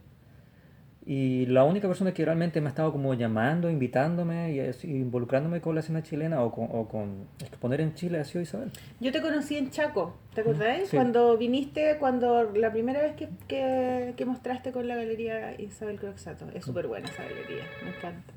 Y ahí estaba y tú y ahí te conocí, me saqué una foto para Instagram. Así como, ¡ah, lo conocía! En mi estupidez total, claro. Ya, pero igual fue... Y tú andabas con una nariz que lo- nos sacamos fotos con una nariz, ¿te acuerdas? Verdad, andaba con la nariz, verdad. Es que fue entretenido porque no habíamos conocido, pero ya nos conocíamos. Claro, Entonces, nos Claro. conocíamos por Instagram, siempre hablábamos, nos, pon- nos Claro, entonces cuando te vi fue- nos saludamos como si fuéramos amigos de toda la vida. sí. Es que es, es- es rico cuando los talentos se atraen y, y- no hay competencia, sino que es una cosa rica así de, de admiración mutua. No, Sí. qué lindo. Además que ustedes hacen cosas bastante similares en la pintura, pues. Tú siempre también Sí. metiendo el cómic y tienen Ay, una cosa como no. también bien parecida a esto, mira. Esto es como muy, como tus cositas también. Sí. No sé, de hecho no sé dónde te Son vi, bastante similares. creo que explicándole a alguien en un video, no me acuerdo dónde, cómo hacías el pelo ¿Ya? de los personajes y cómo lo hago yo también. o sea, Igual, sí. ay, qué emoción. Mira si también esos brillitos. ¿Ves Qué como el... Ah, Sí. listo, con un pincel fino y todo eso. No, y yo siempre veo tus tus- tus publicaciones porque tú mm, a veces pones eh, procesos, videitos, y eso. me encanta que los artistas eh, compartan sus procesos. y Lo encuentro súper generoso eso, de que de mostrar cómo lo hacís, cómo preparáis el color, cómo los materiales, el lugar donde trabajáis. Me gusta eso, es bonito. Sí, yo, yo lo, lo veo así, que es como interesante para los demás. Y, y también eso genera más expectación. Y, ¿Y cómo trabajáis con, cuando haces tu pintura? Por ejemplo, ¿tenéis como millones de dibujos puestos en una croquera o los vais armando, los proyectáis? ¿Cómo, ¿Cómo es tu proceso de...? El, el primer paso es, es, como te decía, acumular imágenes. Luego las imágenes las, las relaciono entre ellas. Y ¿Pero las relacionáis en el, en digitalmente o las Digitalmente, relacionáis siempre digitalmente. digitalmente? ya? Parto todo digital, casi todo digital, y luego paso al papel. Ya. Ahora, hay Qué veces... loco, como medio collage, así como que armáis Sí. el boceto en digital. Sí, sí. Y luego lo paso a papel. Y ahí cuando lo paso a papel es cuando le agrego ya mi cosecha y lo hago mío, me, me lo- me lo apropio definitivamente. Ahora, no siempre es así, porque hay veces también en que yo simplemente tengo visiones de, de pinturas y después paso directo al papel. Pero la ¿Pero mayor al parte del papel tiempo... o a la tela? No, al papel. Casi siempre no, es muy raro que vaya directo a la tela. porque me gusta tener una idea de lo que voy a hacer antes. Ya, y en la, en la, y en la tela entonces, ¿qué proyectáis? Sí, luego proyecto, que es lo mismo que hago cuando pinto muros. Claro. O sea, el proyector, eh, ando con el proyector para todos lados. Es como una herramienta Mm. importante. ¿Por qué? Más que nada para ahorrar tiempo. Porque, Para ahorrar tiempo, claro. eh, Pero ¿y en el no papel los que- termináis? ¿Así los pintáis todo, todo, todo, todo? todo? No, el papel es- son bocetos sencillos. Ah. Aunque igual, por ejemplo, yo nunca les di importancia y los, los acumulaba, acumulaba, hasta que mi galerista de Los Ángeles fue un día al taller y me dijo, ¿y estos? Y los tomó todos y ¡Hay los enmarcó. no, y de hecho, eso fue lo que hizo. Los enmarcó y los vendió. ¿En serio? Y te quedaste sin tu boceto. Sí, es que yo, de hecho, se iban arruinando porque les cae en pintura a veces, Mm. o se dobla el papel porque quedó debajo de un libro, qué sé yo. Como que no les daba importancia. Entonces, ahí cuando me di cuenta de eso, dije, bueno, en realidad no. ¿Por qué no? Qué bacán. Oye, ¿y haces clases? No, no. Nunca he hecho clases, talleres, charlas nomás. No, es, de hecho es la primera charla que voy a dar ahora. la de No te mayo. creo, Mm. ¿en serio? Sí. Qué heavy. Es que no soy muy bueno para, para hablar de mi trabajo. Y, Pero ahora ya hablaba harto, igual. sí, es que ahora estamos entre nosotros, pero por ejemplo, cuando esté en Berlín, frente a 200 personas, Alemanas, además, encima. y claro, yo creo que voy a estar ahí aterrado. eh, pero bueno, Pero ponte una máscara, vos. eso. Ponte una Mira, máscara. no, se, no se me ha ocurrido. Tienes toda la razón. Ponte Deberías hacer máscara máscaras de y tus chao, no, no sé. De hecho, no sé si la ubican la de revista, no sé si ubican la revista High Fructose. Sí, po, bacán. Bueno, ahora van a sacar un. revista Ahora mundo. pronto, no sé si el próximo mes o en dos meses más, van a sacar un número especial donde una de las páginas es un cartón grueso que es una de mis máscaras. ¿En serio? Y que tú la puedes sacar y se puede recortar y la puedes usar. Qué bacán. Si en Chile hicieran la casa de papel, tendrían que tener las máscaras de Sí, Víctor, ¿no? La raja. Qué bonito. No, si en realidad se está como comercializando un montón mi trabajo. De hecho, ahora en China quieren eh, hacer tatuajes temporales con mi trabajo también. ¿Qué significa tatuaje temporal? Que son como unos calcos que te los ponen en tu cuerpo ¿Ya? De tus monitos. de mis, como mis personajes y te quedan ahí varios días. Ya. Bacán. Entonces, ¿Y ahí dónde tenés galería tú? ¿En, en, en Barcelona todavía? eh, no, en Barcelona no tengo galería, tengo gal- galería Berlín- en Hamburgo. tengo galería en ¿Cómo Los se llama la de, los, de la de Hamburgo? Helium Cowboy. Helium Cowboy. Sí. ¿Helium o Helium? Helium. Helium, Helium Cowboy. El... Es que yo la conocía. Conocí al gallo que te... Sí, pues llevo trabajando con ellos desde el... como Son 10 años. bacanes, Son sí. súper, súper son buena onda. súper buenos su traba- Sí. los trabajos que muestran. Ya, ¿y en Berlín? Y en Berlín no, no trabajo con galería en Berlín. Ya, en, en Los Ángeles. En Los Ángeles, Nueva York. Eh, pero tengo ofertas para trabajar con galería en París, en Pero en, los- en Bruselas, Nueva York, ¿dónde? ¿En qué galería? El Jonathan Levine. Jonathan Levine. Levine, Sí. que se escribe Levine. Es el tema, que todo el mundo no sabe si se dice Levine o Levine. Yo lo digo Yo Levine. le digo Levine. Yo también le digo Levine. Jonathan Levine. Sí. Ya, y eh, es súper conocida esa galería, Sí, la sí. Jonathan Levine. Ya, y, mm, y, en, y en Los Ángeles, ¿cuál? ¿La Luz de Jesús? No, estaba con Mary Karnowski y ahora estoy cambiando a Corey Helford. Corey, Corey Que, Helford. que es una galería que está muy muy potente ahora en Los Ángeles, más que la luz de Los Ángeles, más, mucho más que la luz de Jesús, porque en realidad la luz de Jesús es emblemática, es importante, pero ya no tiene la presencia que tenía antes. Mm, Entonces es más una tienda de arte, es más una librería que una que galería una de arte. galería, claro. En cambio, Corey Helford tiene un. donde expongo ahora en septiembre, de hecho, ahí tengo un- una individual allí. El espacio es del tamaño de la sala de Bellas Artes, o sea, es gigante. Gigante, claro. Y ahí están exponiendo, por ejemplo, a Camille Rose García, eh, Ron English, haciendo individual. Entonces, Chuta, no los conozco. A ver, cu- Camille eh, Rose García, no lo cacho. ella es mi héroe. o ¿En serio? ella es- sí, A ver, lo voy a anotar. Camille Camille Rose, como Rosa, ¿ya? García, García. ¿Y de dónde es ella? es de California. California. ¿Y qué, Y- con- qué- como- Es que podríamos poner fotos de su... Es que te de va, su- te va a encantar. Sí. Te va a encantar porque tiene mucho que ver con lo que haces tú también. Bacán. ¿Y quién más te gusta de, de los que...? El Ron English, Ron English. que él es como, de hecho sale Los Simpsons. ¿En serio?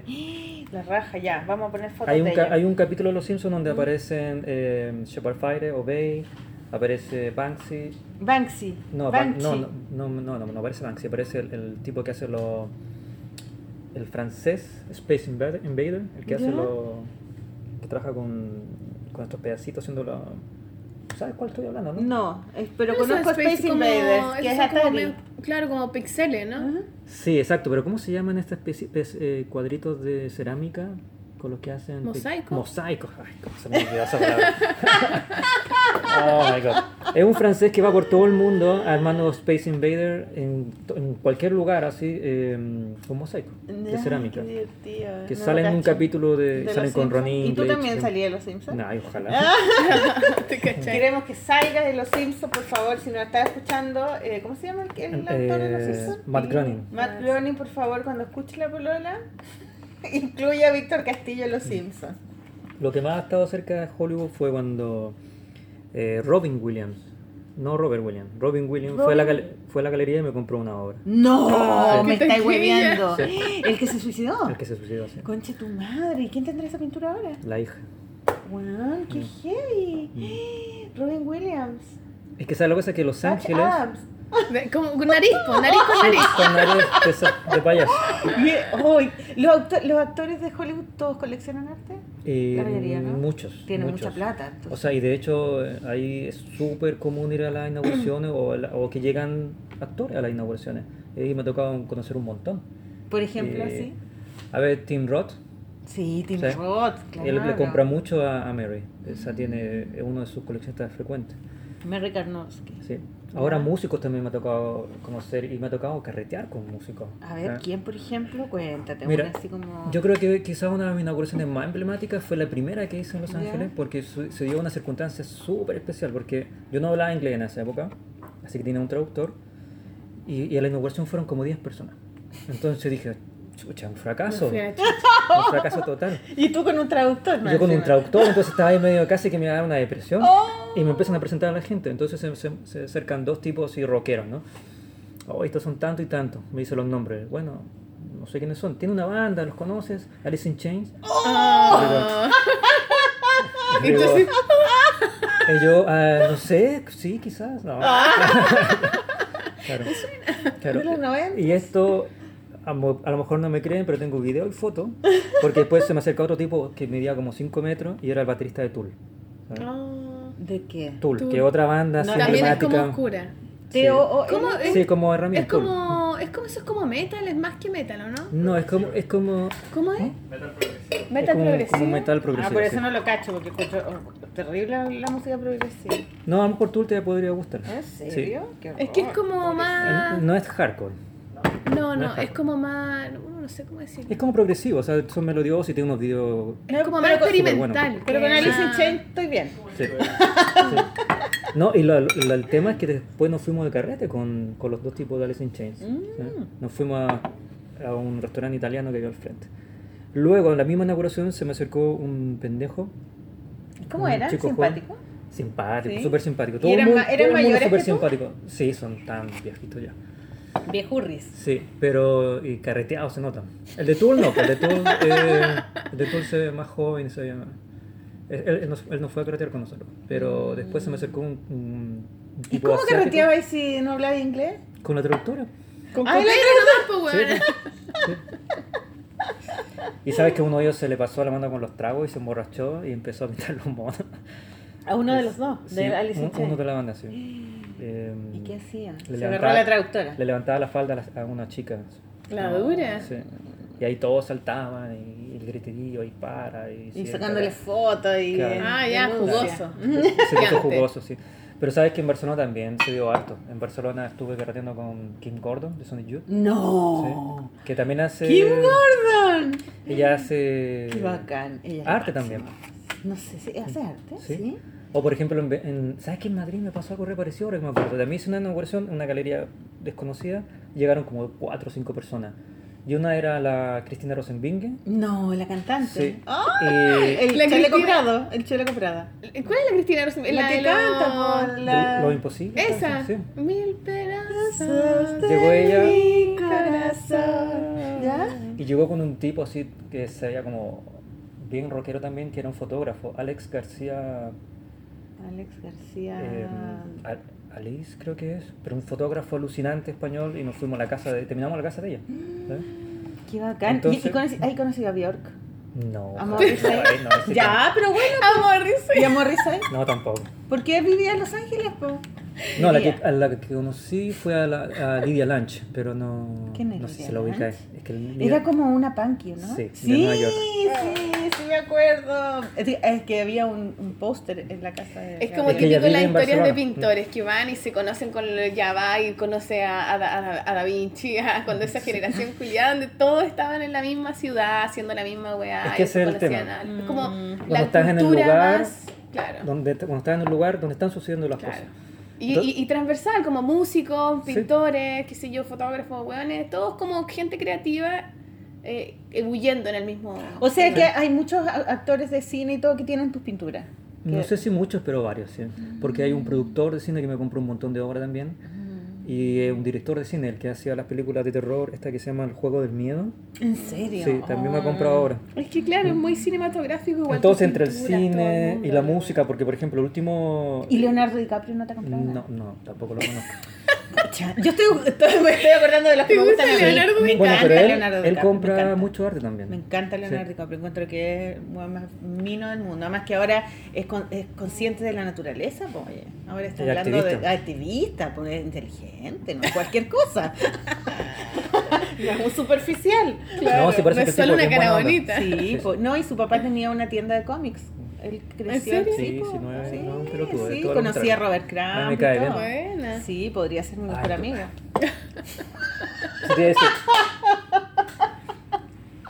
No alcancé a conocer a Robert Crumb, pero me tocó exponer con él y conocí a la exnovia, la Diane Hanson. No O te puedo creer, a su ex mujer. que aparece en el documental de. Oh. sí, que es re amiga de Ethel. no te creo, sí. no. Ya, listo. Es que es el tema que Quiero Ethel ser amiga tiene. de Ethel. Es que Ethel tiene esa onda. El otro día la buscaba en internet y salía con Ginger Much. Sí, No te creo. Jim. Jarmusch. Sí, Jarmusch, sí. El, el, el Director de cine. director de cine. Es que es-. Es que es el tema, volviendo a eso de cuando tú vives en Los Ángeles o en Nueva York Me quiero ir a vivir a Los Ángeles. y, y trabajas Ya. con galerías que están involucradas con el cine o con la música, pasa esto. Que te rodeas con esta gente y algo que a mí me parece extraordinario que me ha tocado conocer gente muy famosa y que son súper sencillos al final. Sí, Mm. po. ¿sabes? Son, o sea, por ejemplo, tuve, hice un- un- una exposición en dúo con el vocalista de la banda The Prodigy. ¿En serio? Y el tipo viajó a Los Ángeles y me sorprendió lo Prodigy sencillo que tenía fue. como una carátula con una cabeza así. ¿Te acuerdas? Una Mm. cabeza con unos dientes. Ah, ¿no? sí, puede ser, sí, sí, son bien heavy igual. Y él estaba ahí haciendo sus fotografías, collage, y me acuerdo que se disfrazó para que no lo reconocieran, se puso una plumita, un, un sombrero como de pintor, así como de chico bueno, Ujú. pero igual nomás llegó, llegaron miles para verlo. Claro. Ah, y se disfrazan para que no los conozcan. Claro, porque llaman mucho la atención. Que fue lo mismo que pasó con el tipo que hizo lo- las carátulas para Radiohead. Pero ese fue ridículo porque nos pidió que no lo presentáramos porque le iban a acosar mucho y no quería llamar la atención, pero fue es pela- es pelado y fue con una peluca roja. No quería llamar la atención. Quería bajar piola. Claro, quería pasar piola. Y un rojo así como fosforescente. O sea, sí quería llamar la atención. Claro.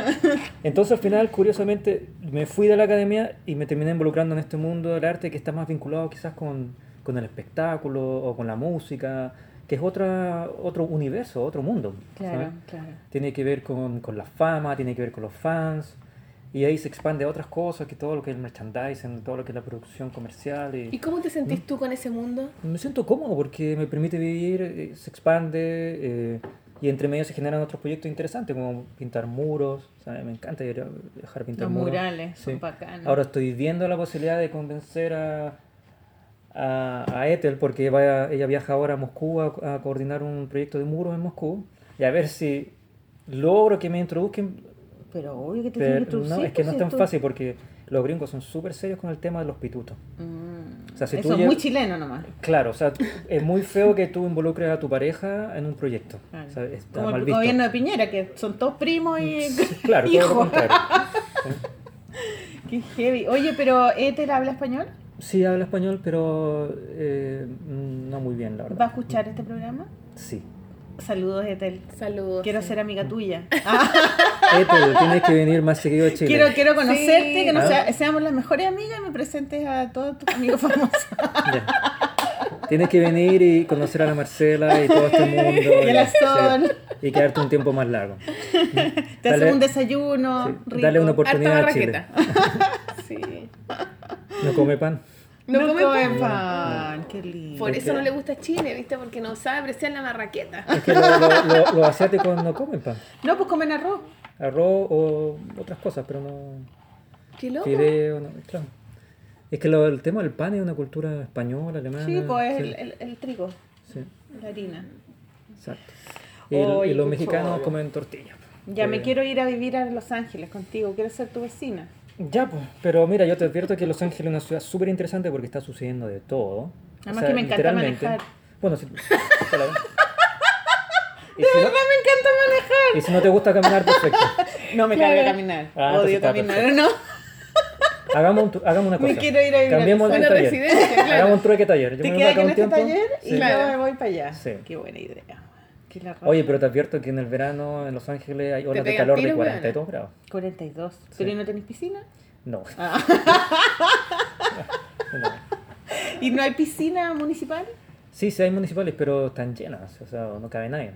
¿Tú has visto un programa que se llama Arnold, unos dibujos animados? Sí. Cuando hace calor, es como así más o menos. Tengo Vaya la idea, Lo Arnold era lo máximo, Arnold, lo máximo. máximo. Hey, Arnold. Oye, Víctor, y todas las cosas que hay hecho, ¿qué, qué te gustaría hacer? Después, o sea, que tenéis máscara, que hay que sacar juguetes, que hay animaciones. ¿Qué sentís tú como Un video, dónde? una Claro, o sea, ¿qué, qué te... ¿Qué es lo que más te gusta? qué es lo que, ¿Para dónde te gustaría seguir? ¿Cómo te proyectáis en el fondo? ¿Sabes qué? El... Animaciones. ¿Sí? Las animaciones me atraen. Y de hecho, cuando esta animación de lista se la quiero enviar a Juan Carlos Fresnadillo. No sé si me va a escuchar, no creo, pero ¿Quién que es? es un director de cine. Claro, que- porque estando en Los Ángeles ahí claro, tenéis un... Pero él es español. Haz algo con Leonardo DiCaprio. Claro. A ver si lo convenzo que se pongan a ver esa Claro. Pero te gustaría tirarte como... Es que en realidad, mira, eh, la animación, por supuesto, siempre ha sido como un sueño para mí. Verla. Pero la animación como que la hacen los otros. Exacto, y, y- y por lo mismo ya no quiero seguir pintando toda la vida. ¿No te pasa a veces que cuando he pintado como mil cuadros quieres parar un rato? Si yo paro, pues yo hago cómics. O sea, Claro. me, me, me desentiendo de la pintura por mucho tiempo, y después vuelvo. y Pero es cansador, es cansador pintar. Es Claro, mucha pega. Cuando uno está más joven y tienes toda la energía, Sí, es bacán, pintar sin parar. Sí, pero Pero me cuesta caleta. me Pero claro, mucho. después llega un momento en que hay que como Mm. que obligarse un poco. ¿Y, ¿y qué te pa- y el gustaría, cómic? a, ¿te gustaría a ti hacer animaciones? Eh, los guiones. Los guiones. Ayudar a que son los, los guiones. ¿Y, sí. y, y cómics? ¿Nunca se te ocurrió hacer Mm, cómics? Siempre lo he tenido presente, pero ¿Por qué lo no te un encuentro... No sé si tengo la paciencia. Pero sí. Pero Es sí, que- paciencia Ay, hacer hacer pinturas. ¿Cómo no hay tener paciencia con cómics? Te lo juro que para mí requiere menos paciencia una pintura que un cómic. ¿En serio? Sí. Pero podría intentarlo y nosotras te lo publicamos. Lo que me interesaría hacer sería como unos storyboard, como para hacer pequeñas historias de un minuto Para tus animaciones. para la animación. Claro, eso, eso, eso, eso, eso. Ahora, eh, ¿qué es lo que quiero hacer? Bueno, en realidad me he dedicado mucho como a ir administrando lo que va llegando. Como que producir cosas eh, eh, que crean efectos Mm. y eso se devuelve. Como por ejemplo, eh, las animaciones estas llegaron porque por añadidura. Claro, te las Porque- ofrecieron. Exacto, pero si tú creas un universo con personajes que son súper reconocibles y que, y que siempre están contando historias, era cosa de tiempo para que ofrecieran una animación. Mm. Entonces, hay otra cosa que tengo muchas ganas de hacer que son que es mi sueño también hacer la carátula de algún disco de alguna Ay, banda que, de buena, mis favoritas. Claro, ¿sabes? claro. ¿Como quién, por ejemplo? O sea, por ejemplo, imagínate a, Beck, Morrison. a Mor- a Mor- Maliki. Debería escribirla, Morrison. Beck, Decirle te amo. Beck. Beck, por ejemplo, si le hicieran una portada a Beck. Oye, pero Tom Beck no es Waits. de la Scientología, Beck. ¿Sí? Es de la Scientología. ¿Qué onda con la No Scientología? creo. Va, es- ¿Beck? Beck. Averígualo, métete en Sí, internet. qué Claro. desilusión. Sí, po. Ciencio- no. Cientólogo. Eso me dijeron a mí la última vez que Nadie es perfecto. Bueno, pero es que vi el ¿Pero a quién te lo documental. Una amiga que fue a, que porque él te lo unió a alguien. ¿Te acuerdas? ¿Te acuerdas que te lo unió a alguien, Beck? A un grupo acá. Y, y yo le dije, oh, vamos a ver. Me dijo, sí, pero es cientólogo. No sé si lo, lo vas a amar ahora que sepas esto. Creo que toda su familia es de esa cosa. Bueno, yo creo que la información hay que siempre corroborarla porque eh, circula tanta información de Sí, todo tipo. Bueno, y Beck sería bacán. A mí me encanta Beck. Me encuentro lo máximo. como artista, como músico. Sí, él también, creo que su, su abuelo era artista conceptual, ¿cierto? Sus padres también. Sus padres, claro. Es de familia de artistas. familia de artistas, sí, sí. Y se nota en su trabajo. Se nota, sí, po. sus videos son bacanes. Me encanta él. ¿Quién más te gusta como músico? ¿Qué te gustaría hacer su, su carátula? PJ Ahora- Harvey, ¿te imaginas PJ Harvey? Uy, qué buena. Bueno, ella, perdón, pero ella te lo unió a Morrissey una vez. Aquí en Chile. Sí, pues. Aquí en Chile cuando tocó, cuando casa- eh, salió vestido de pura, ¿Mm? ella fue la telonera. Ahora- Ahora, Harvey es lo máximo. Ahora, si me preguntas por mi, mi músico favorito, es difícil porque me gusta toda la música, me gusta mucha música. Pero tengo uno como en un altar que es Brian Eno. Brian Eno. Sí. Eso es como medio tecno, ¿no? Tecno experimental. electrónica más que técnico. Mm. Electrónica, pero en su inicio era rock. Electrónico. Bueno, ha pasado por varias cosas, pero es uno de los tipos que más ha influido en la, en la música contemporánea y el- es como de culto, pero también es poco conocido. Es como uno de los con- desconocidos más conocidos, una cosa así. Mm. Y no, el tipo es un genio. o sea, Brian Eno. sí. Pero ya es viejito ya, Brian Sí, Brian sí, Eno, ya po. en los, en los 70 ya estaba en el... Ya vaya a tener que que sea rápido esto porque Mm. antes que se muera. Qué bacán. Que la raja. El, sí, no, pero bueno, pero mi trabajo no calza para nada con el tipo de música que él hace, ni con sus Pero ni lo con haces que Una vez hiciste, me acuerdo que cuando estaba acá hiciste una- en una exposición mostraste unas, unas postales antiguas que intervenías con tus bonitos. Sí, Era muy bonito eso. eran como- postales de, de California, de los años 50, los años 60. Como, como un pequeño collage encima de las fotos pero de la era, postal antigua. pero era pintura. Era pintura, Sí. claro. Me encantaron esas intervenciones. Encontré súper bonitas. Oye, em, nosotros te pedimos si podías traer algún libro para recomendar y tú nos dijiste que si podías recomendar películas, Ujú. porque no lees. Sí, leo, pero em, leer, porque no, no has aprendido a leer todavía. ¿no? te voy a recomendar un libro y una película. Ya. ¿Qué, te gusta leer? Generalmente leo eh, muchas mm, noticias, no- eh, como ensayos, pero novela. En realidad la teoría me aburre. Novela. Sí, pues novela. Nadie lee Definitivamente teoría. novela. ¿Qué? ¿Pero tú No, lees hay, gen- teoría? hay gente que No, lee teoría. teoría. No, pero la teoría me gusta la, la, La weas de- filosofía. Mm, Sí. psicológica. La filosofía, no, prefiero novela al final, definitivamente. Novela, sí. Mm. ¿y quién, qué, qué es lo que has leído últimamente que te ha, te ha gustado? El, el último libro que leí, que, que es un clásico en realidad, que tendría que haberlo leído hace mucho tiempo, pero que me alucinó, fue Los hermanos Kamarasov, Ay, ¿de Tolstoy o No, de, de Dostoyevsky. Dostoyevsky. que es un libro guatón, pero me lo, lo leí en un par de días, no podía, No, ¿en me agarró serio? así, no pude parar. ¿Y qué, cuál es la historia de ellos? Es una historia de unos hermanos que se pelean una herencia y que tienen un padre que es como un vividor y tienen mucho conflicto entre ellos y hay un asesinato. ¿Ya? Es como una novela, eh, dicen que es como los inicios de las novelas, de las telenovelas, porque la forma en que está escrita por capítulo... Inicio de la telenovela. Claro, o sea, Ah, del culebrón en el fondo. Ya. Y Puede- nadie sabe Sí. quién lo mató. Y nadie sabe que lo mató. Y, y uno mismo empieza como a, a tratar de especular y, y esa estructura de capítulos que te deja como con... Te deja metido para el siguiente. El que inicio de dicen, "Ah, Netflix. Ah, El inicio de la casa de papel, weona. ¿La estáis viendo? Palpico. Me quiero matar, weona. No puedo vi- trabajar. yo No puedo trabajar. No puedo trabajar. Yo estoy- terminé la primera. Ahora quiero meterme en la segunda. Mis hijas también la están viendo. No. Bueno, es que el. Ya, hermanos Karamazov. Y al final, ¿quién era el que la mataba? Ah, ya. El inicio del. ¿Cómo se llama eso? El que menos imaginabas. pues. es que ese es el tema, el que menos te imaginabas. Ah. Alcanza, lo- logra malo de tal forma que... Pero el libro que te quería recomendar... ¿Lo un- leíste en inglés o en español? En español. El único libro que leí en, en español fue el mago... O sea, en inglés fue el mago de Oz. ¿No lees libros en inglés? No, no, no me llevo muy bien con el inglés. ¿En serio? A pesar que vivo allá, no, no, no me acomoda. ¿Y con tu mujer con- en qué hablas? ¿En inglés? La mayor parte del tiempo en inglés. sí. Mm. Cuando me canso el inglés hablamos un poco español, pero en realidad la mayor parte en inglés. Y el libro que te voy a recomendar fue uno que me regaló ella cuando nos conocimos, que es de Mishima. El de- Yukio. Sí, Yukio Mishima, el- Yukio el, Mishima. escritor japonés, que es un libro que se llama El, el rumor del oleaje, Qué lindo el nombre. Que es una historia súper tierna y que me sorprende que lo escribió él porque él tenía un carácter igual bien fuerte. ¿Es el que se mató? Sí, el que se hizo el harakiri ahí en una, en una performance. Mm. Este ¿Qué tipo... mujer harakiri? Que se entierran la espada así en el estómago. ¡Oh! No. Y la dan vuelta, claro. Sí. Y así se mató. Eh, Como una en, un, performance. en un escenario frente a un montón de frente a un ejército personal que él tenía. Porque curiosamente el tipo era un, un manojo de contradicciones. Era fascista, era eh, imperialista, era homosexual, eh, rendía culto al cuerpo y escribía maravilloso. Sí, las tenía todas. Y, el, y este libro es increíblemente bello, es una cosa así. El puro título ya te dice más o menos cómo es.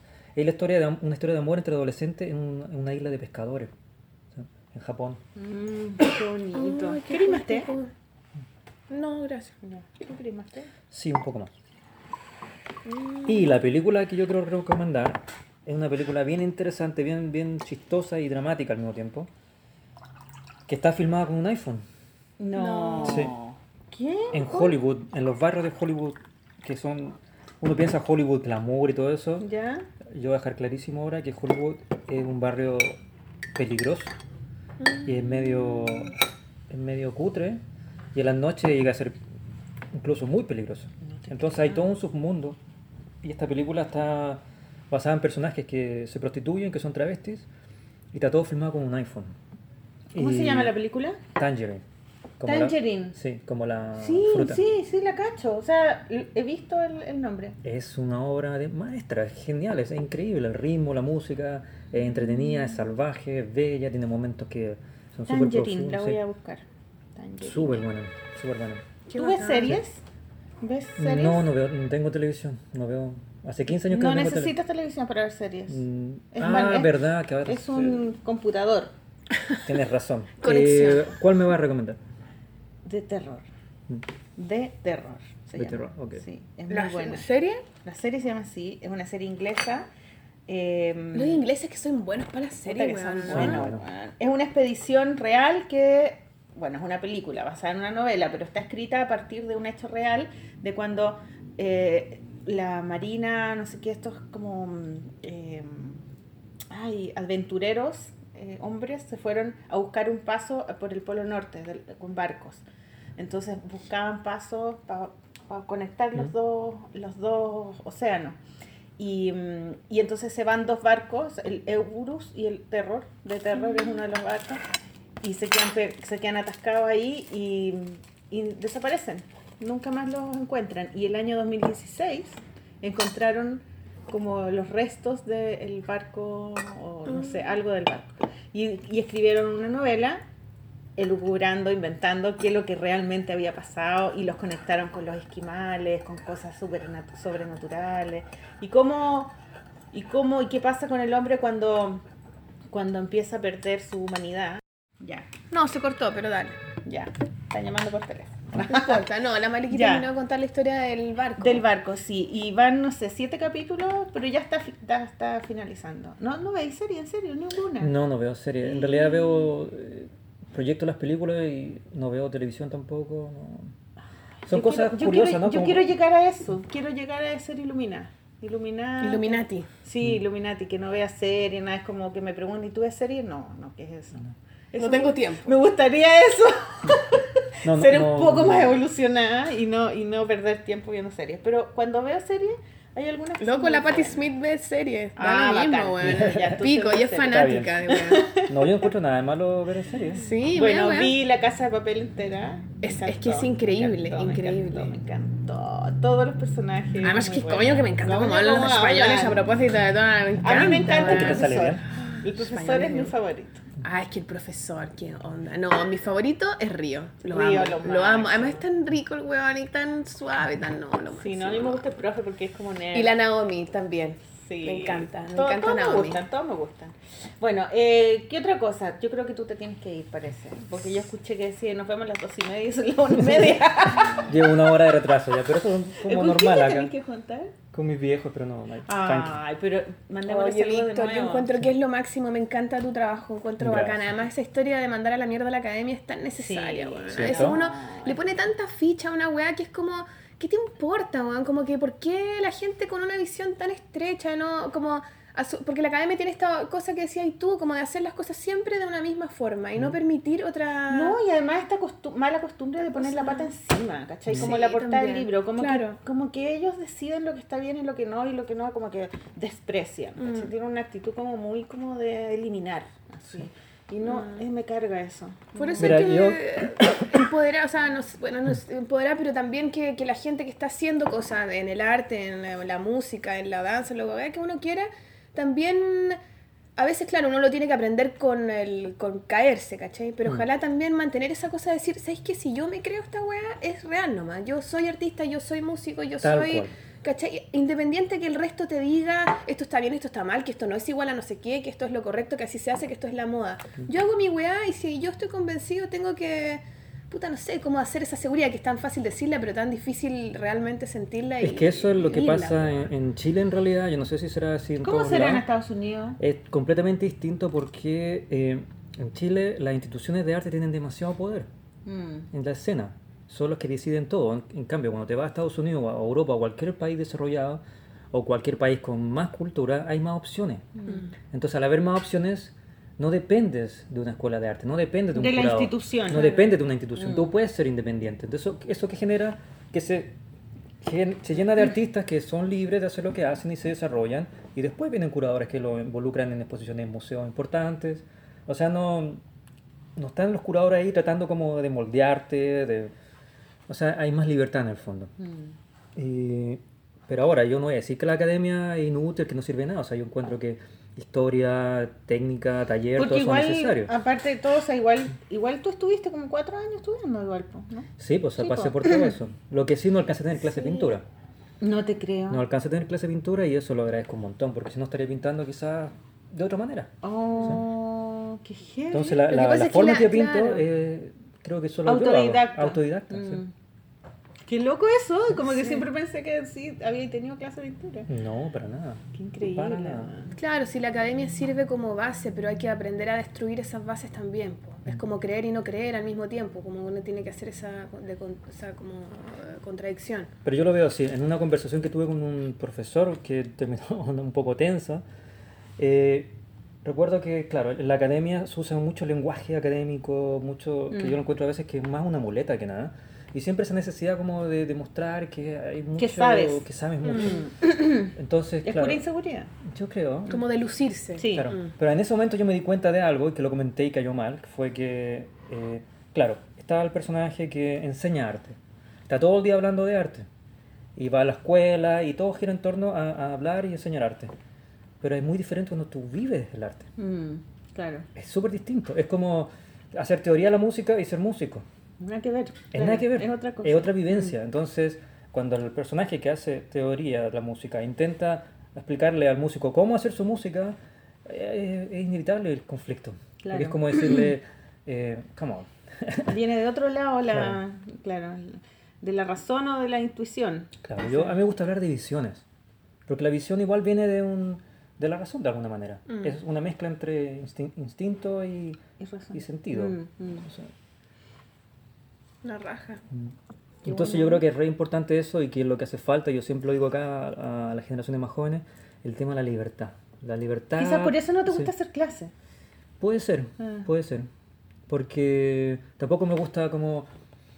¿Sabes que hay personajes que no hacen entrevistas porque no quieren quedar mal? Eh, ¿Sabes tú que Stanley Kubrick nunca hizo una entrevista?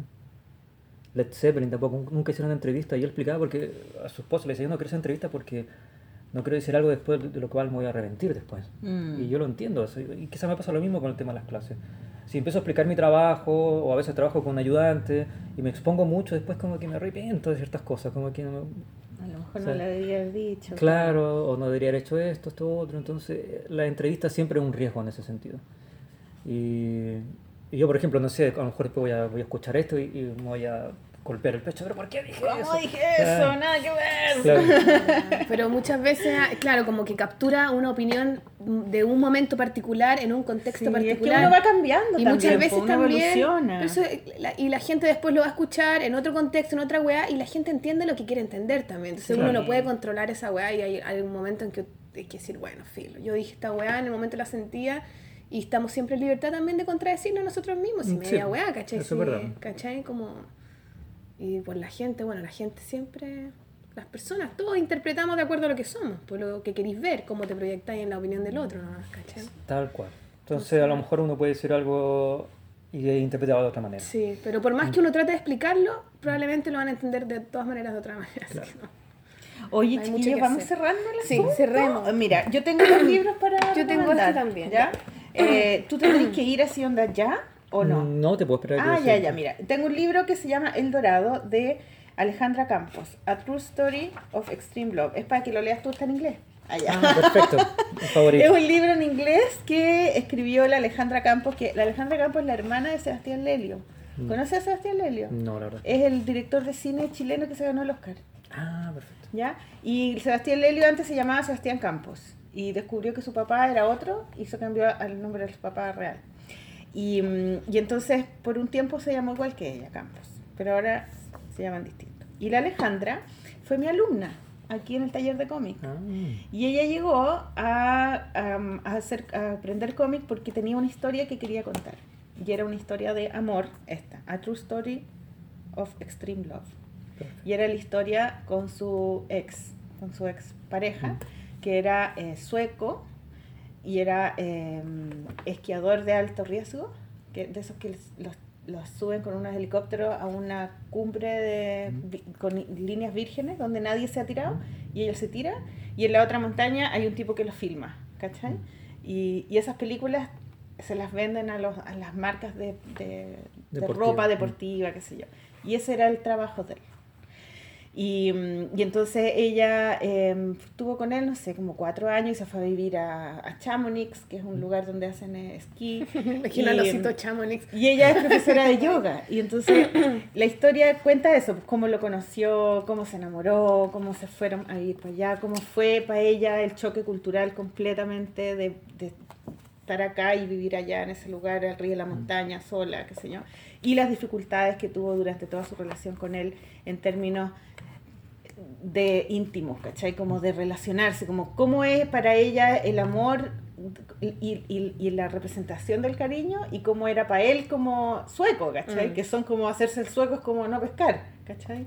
Tipo era súper frío y ella era como súper cariñosa. Sí, eh, eso- a mí me llama la atención esa weá de Y la es amor súper heavy, entonces ella cuenta lo que pasaba, pero él no lo veía porque él, él tiene otra cabeza, ¿cachai? Y En ese sentido, lo es súper que heavy eso. me recuerda un comentario que hizo una amiga coreana que decía que me preguntó por qué los latinoamericanos somos tan dramáticos. ¿En serio? O sea, ¿Y tú te consideras dramático? yo creo que los latinoamericanos somos dramáticos. Sí, es una cosa Es como verdad. que es inherente, ¿no? Sí. Es inherente. A diferencia de esta gente que, bueno, lo, quizás los asiáticos son dramáticos en otro sentido, que no muestran los sentimientos. Y eso igual es dramático. Lo sienten, pero Se lo no, no son para mostrarlo, sino son para sentirlo. nomás. De hecho, para los japoneses mostrar tus sentimientos es casi un insulto para el otro. Porque Claro. es como, como invadirlo. Con lo Mm. Como darle tu basura o tu, como lavar la, claro, claro. la, ro- la Claro. ropa, Y el para nosotros es como una, una manera de comunicarnos y de hacernos amigos, porque Claro. si tú me contáis algo triste, tú al tiro te, nosotros nos hacemos Claro. más cercanos, Mm. ¿cachai? Bueno, y eso es lo lindo del libro, porque ella va contando eso, eh, y, y, y además está escrito como que si fuera como un guion de cine, ella pone el lugar donde están, ¿cachai? Y las cosas que se dijeron, y después explica. Que Entonces, heavy como un registro. Sí, Como un diario de- como un Claro. diario, es súper... Me lo leí en un día. En la mañana, después hice el almuerzo y en la tarde bitácora. el domingo. Me encantó, fue como viajar a todo, además que ella estuvo en varios países, en Noruega, en, en, em, en Francia, en Nueva York, no, Nueva York no, en, em, ¿cómo se llama esto? Em, en Chamonix. Y, y bueno, y al final, no les voy a contar el final porque... es- O sea, no lo puedes contar. no puedo contar. Pero eh, se puede comprar por Amazon. Eh, ella lo escribió en inglés porque la historia la vivió en inglés. ¿Cachai? Entonces esa es la razón. Y escribe súper bien, además que ella estudió literatura. Esa es su, es su profesión, pero es profesora de yoga. Yoga, eh, Ash- no, Ashtanga no, Iyengar. Iyengar. A verlo. Sí, así que la pueden seguir, se llama Yoga Alegre en Instagram. Hace clases. ¿Tú haces yoga? No. Mm, tai chi un poco. Ah, qué bonito. Bueno, ella es profesora, así que se pueden meter y en Amazon pueden comprar el libro que se llama El Dorado. Qué lindo y son como esas cositas de la nieve. po. Sí, po, es súper bonito. El detalle Me de- ¿Y el encantó. dorado por el- por el- la ciudad de oro? Sí, porque era el libro que él estaba leyendo cuando se Ah. conocieron. Entonces va poniendo pedacitos del libro entre medio. Sí, es muy lindo porque es tan femenino el libro y es tan como es una relación de amor que podría ser de cualquier persona, pero como es un- una cultura completamente opuesta a la nuestra, entonces se ve ese choque, pero también está retratando la relac- las relaciones amorosas, cómo empiezan, cómo, cómo se desarrollan y cómo terminan. En este caso también las diferencias culturales. Completamente, una- claro. o sea, Y, y ella súper valiente de irse para allá enamorada. Es precioso el libro, yo lo pasé súper bien leyéndolo. Ahora hay que leer en inglés, porque ella Claro. lo escribió en inglés. Así que gracias, eh, Ale, por escribir este libro tan bonito, tan bonito. Me encantó.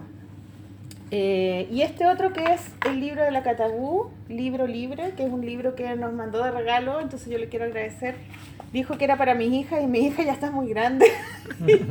Pero uno nunca está muy grande, hay que jugar. Pero lo, voy a usar yo. Y es un libro para hacer actividades, para Está rellenar. entretenido. Sí, entretenido, pues le podéis poner texto a los cómics, Color. cara, color. Es como un poco eh, el, ese libro que hay del japonés. ¿te Ah, haiku. ¿Cómo Sí, llama? No me Es un acuerdo. japonés que es un libro bien gordo, que es un libro para hacer eh, actividades. Sí, como también. manchita. Hay uno que es puras manchitas y tú les dibujáis cómo forman las manchitas. Bonito, ya. Entonces, gracias Cata, Catabu. Y mm, esto es de Weathers. Weathers, Weathers, sí. Weathers que nos mandó este libro. Oye, yo tengo la última, tengo este, este libro que es de Albert Monteis, que es de, parece que es un español, a mí me lo regaló la Mireia Pérez cuando fui a Entreviñeta el año del hoyo. Ay, Mireia Pérez, la que hizo La Mujer Sí, Salvaje. La Mujer Salvaje. Sí. Y es ser un hombre, cómo y por qué. Es como una guía, obviamente, guía de uso de testosterona, ¿cachai? Y es como obviamente irónico. Y es muy divertido porque en la portada aparecen estos superhombres, ¿cachai? Y aquí está el sargento, que es como el personaje que te enseña a ser un hombre. Y salen estos mongos así atrás, así como Los las personas que quisieran saber cómo es ser un hombre, ¿cachai? Entonces, bueno, ¿Es como una guía para ser machista? ¿Una cosa así? no, es como irónico, como ironizando a qué es, qué es ser masculino y qué es, ¿cachai? Entonces dice, por ejemplo, el paso uno, cómo conseguir una cicatriz, ¿cachai? No sé, después dice matar y cocinar con el sargento, ¿cachai? Todo el sargento que te va haciendo como esto insight, ¿cachai? Es súper divertido, es para cagarse la risa. Sensibilidad oculta, ¿cachai?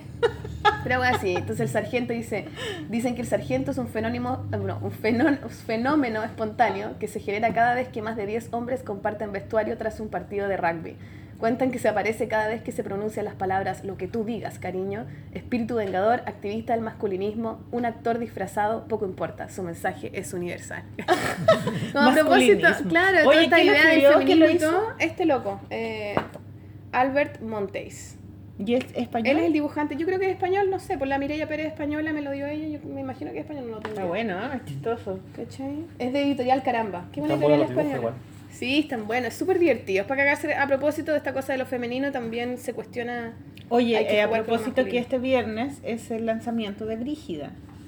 Oye, hoy día que sale el programa, Ah, los viernes, hoy Hoy día día. viernes que están escuchando este programa, A las 7 de la tarde. nos vamos a ver en Galería Plop con la primera revista. Lanzamiento de revista Primer número en la revista. Revista hecha por... de- de- Cómic hecho de por mujeres. cómic hecho por- Así que antes de que te vayas, Ahí estaré, vas a tener supuesto. tu ejemplar. Sí, taquillísimo. Y tienes que ir a la- al lanzamiento. Va a haber em, Sangría, sangría y dibujo en dibujo en vivo. vivo.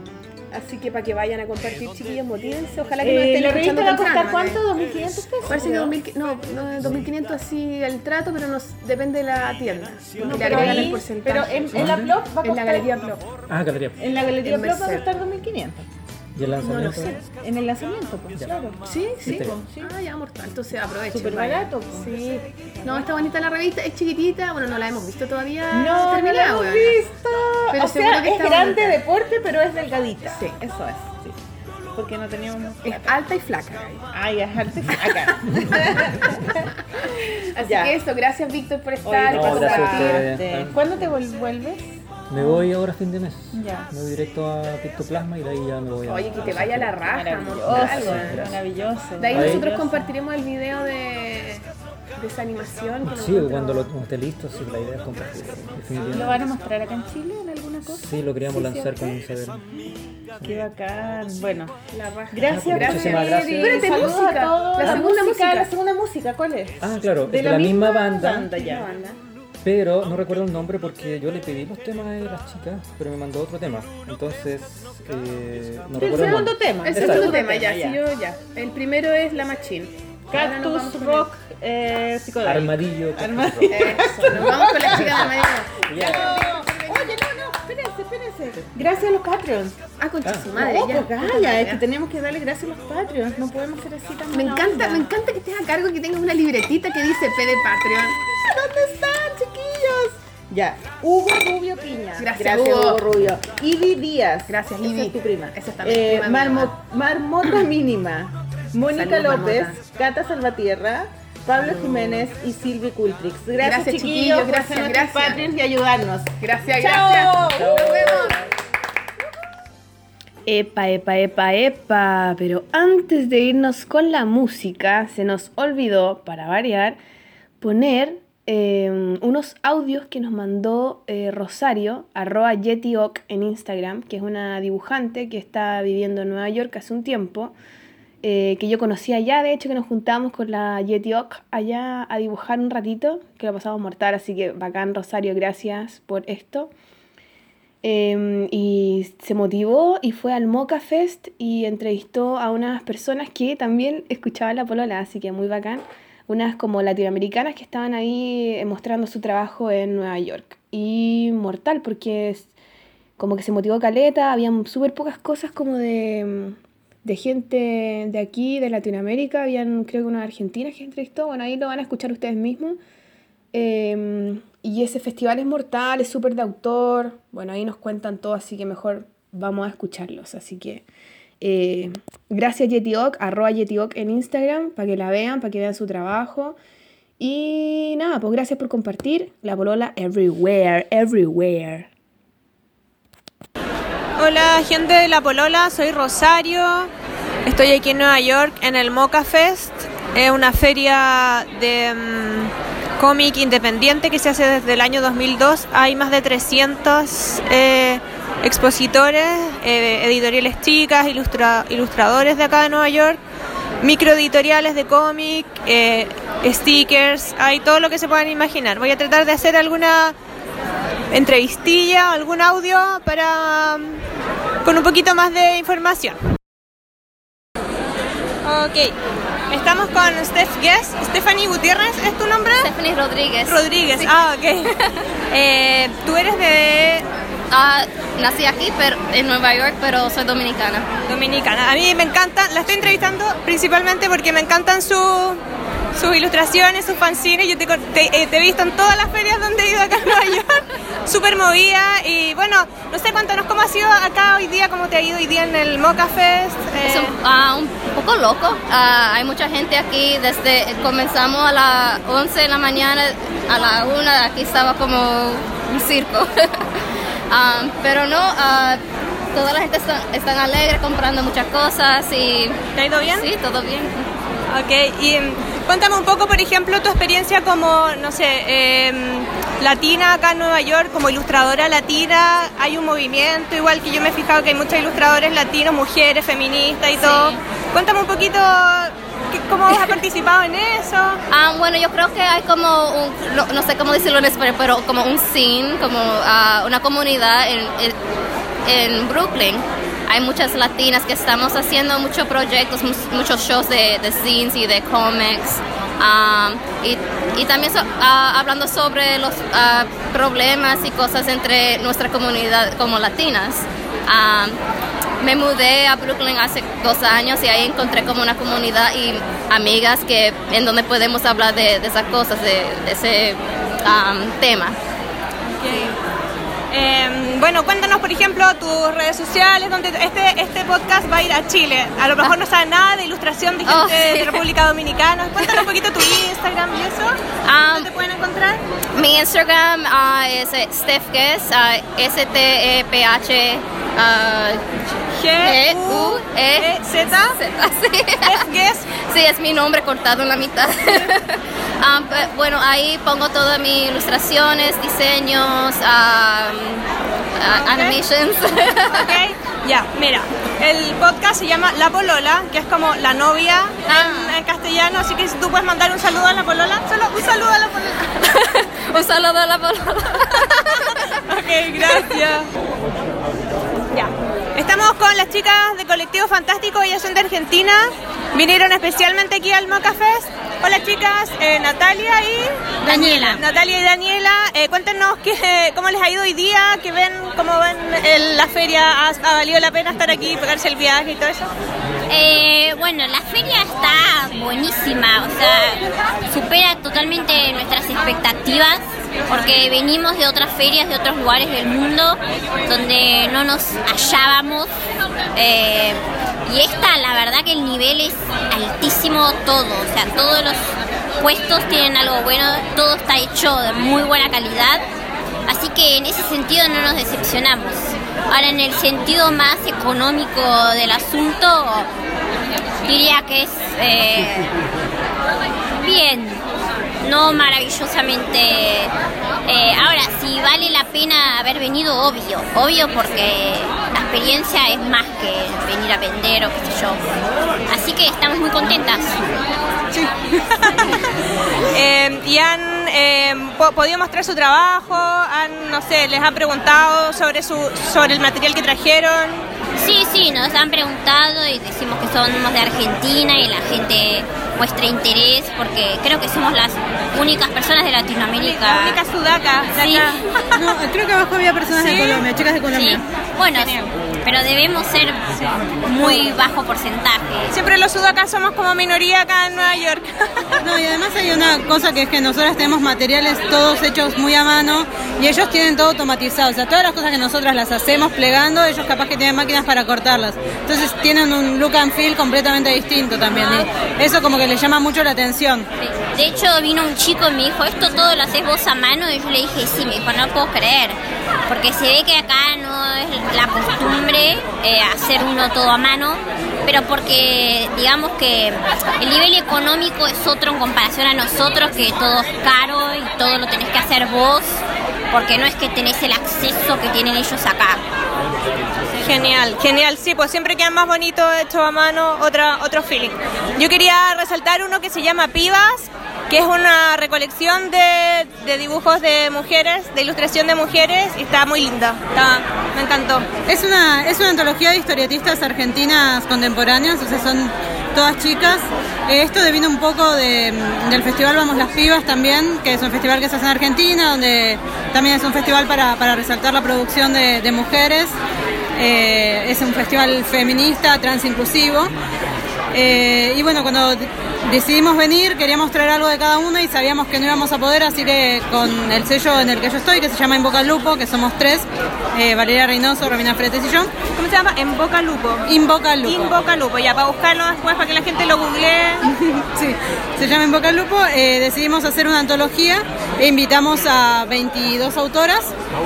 Así que son 22 historietas hechas, todas traducidas al inglés, porque queríamos usarlo también como material de promoción. Ah, genial, genial. ¿Dónde están ustedes? ¿En Instagram o Facebook? ¿Dónde las pueden encontrar el colectivo o la, la, la editorial? No sé. Eh, cada uno tiene su Facebook, el mío es Natalia Lombardo.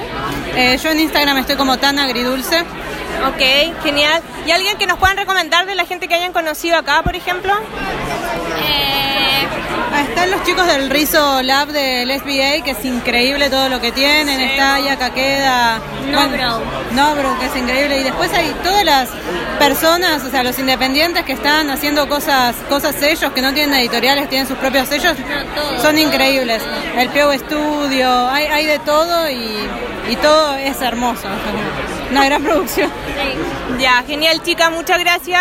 Y tengo que decir que yo venía a entrevistarlas antes, pero me dijeron, espera, espera, es que hay alguien de la polola. Que- porque querían estar todos aquí, así que cachan la polola y les gusta, así que muy bacán. Y eso, chao. Ahora estamos con Cecilia Ruiz, ella es de México y está mostrando su trabajo aquí. Tú trabajas con, eh, con Silk Screen, con... Hago silk screen, pero también hago risografía, que es- Risografía. funciona como silk screen, pero no es tan... eh, es más limpio y es más práctico porque es como una fotocopiadora, entonces... Este, Sí, y es como la moda, sí, todo el mundo es la moda, ahora. exacto. Y tengo acceso a una de esas máquinas, entonces... ¿Tú vives acá en Nueva York? Vivo- sí, Ah, ok. sí, vivo aquí en Nueva York. ¿Qué te pareció la feria? ¿Te ha ido bien? Este, sí, al principio un poquito lento, pero después ya alzó, alzó. y como por oleadas. De pronto llega mucha gente y si ven a alguien comprando, como que eso hace que otro quiera comprar. Este, y por momentos baja, baja el flujo de, de gente. Ah, genial. ¿Y has descubierto a alguien acá en la feria, por ejemplo, que te haya gustado, que nos puedas recomendar para buscarlo en internet? Este, no sé si conoces a una chica, ella es la que hizo el póster del festival, Yuji Yun, es, es amiga mía y su trabajo es, es precioso y tiene muchos libros muy bonitos y hace ella mucha serigrafía también y, y todo lo hace a mano, entonces es, es bastante impresionante ver su trabajo. Sí. ¿Y dónde está tu trabajo en Instagram, por ejemplo, o en Facebook, para que la gente lo busque y lo, lo pueda mirar? Ah, en Instagram me encuentran, bueno, mi nombre es Cecilia Ruiz y mi, ah, mi nickname es Ceciphonic, E C-E-C-I-F-O-N-I-K. Muchas gracias, Cecilia. Ya chiquilla, estos fueron los audios que pude eh, tomar aquí en el Moca Fest. Em, estuvieron un poco gritones porque hay mucho ruido y de repente me pongo gritona. Em, ojalá que les hayan gustado. Yo siempre estoy subiendo cosas de, de ilustración aquí en Nueva York, voy a las exhibiciones y todo, así que en, en mis stories de Instagram lo pueden mirar. Y ojalá que el próximo año esté brígida aquí, pues, quién sabe. Un besito.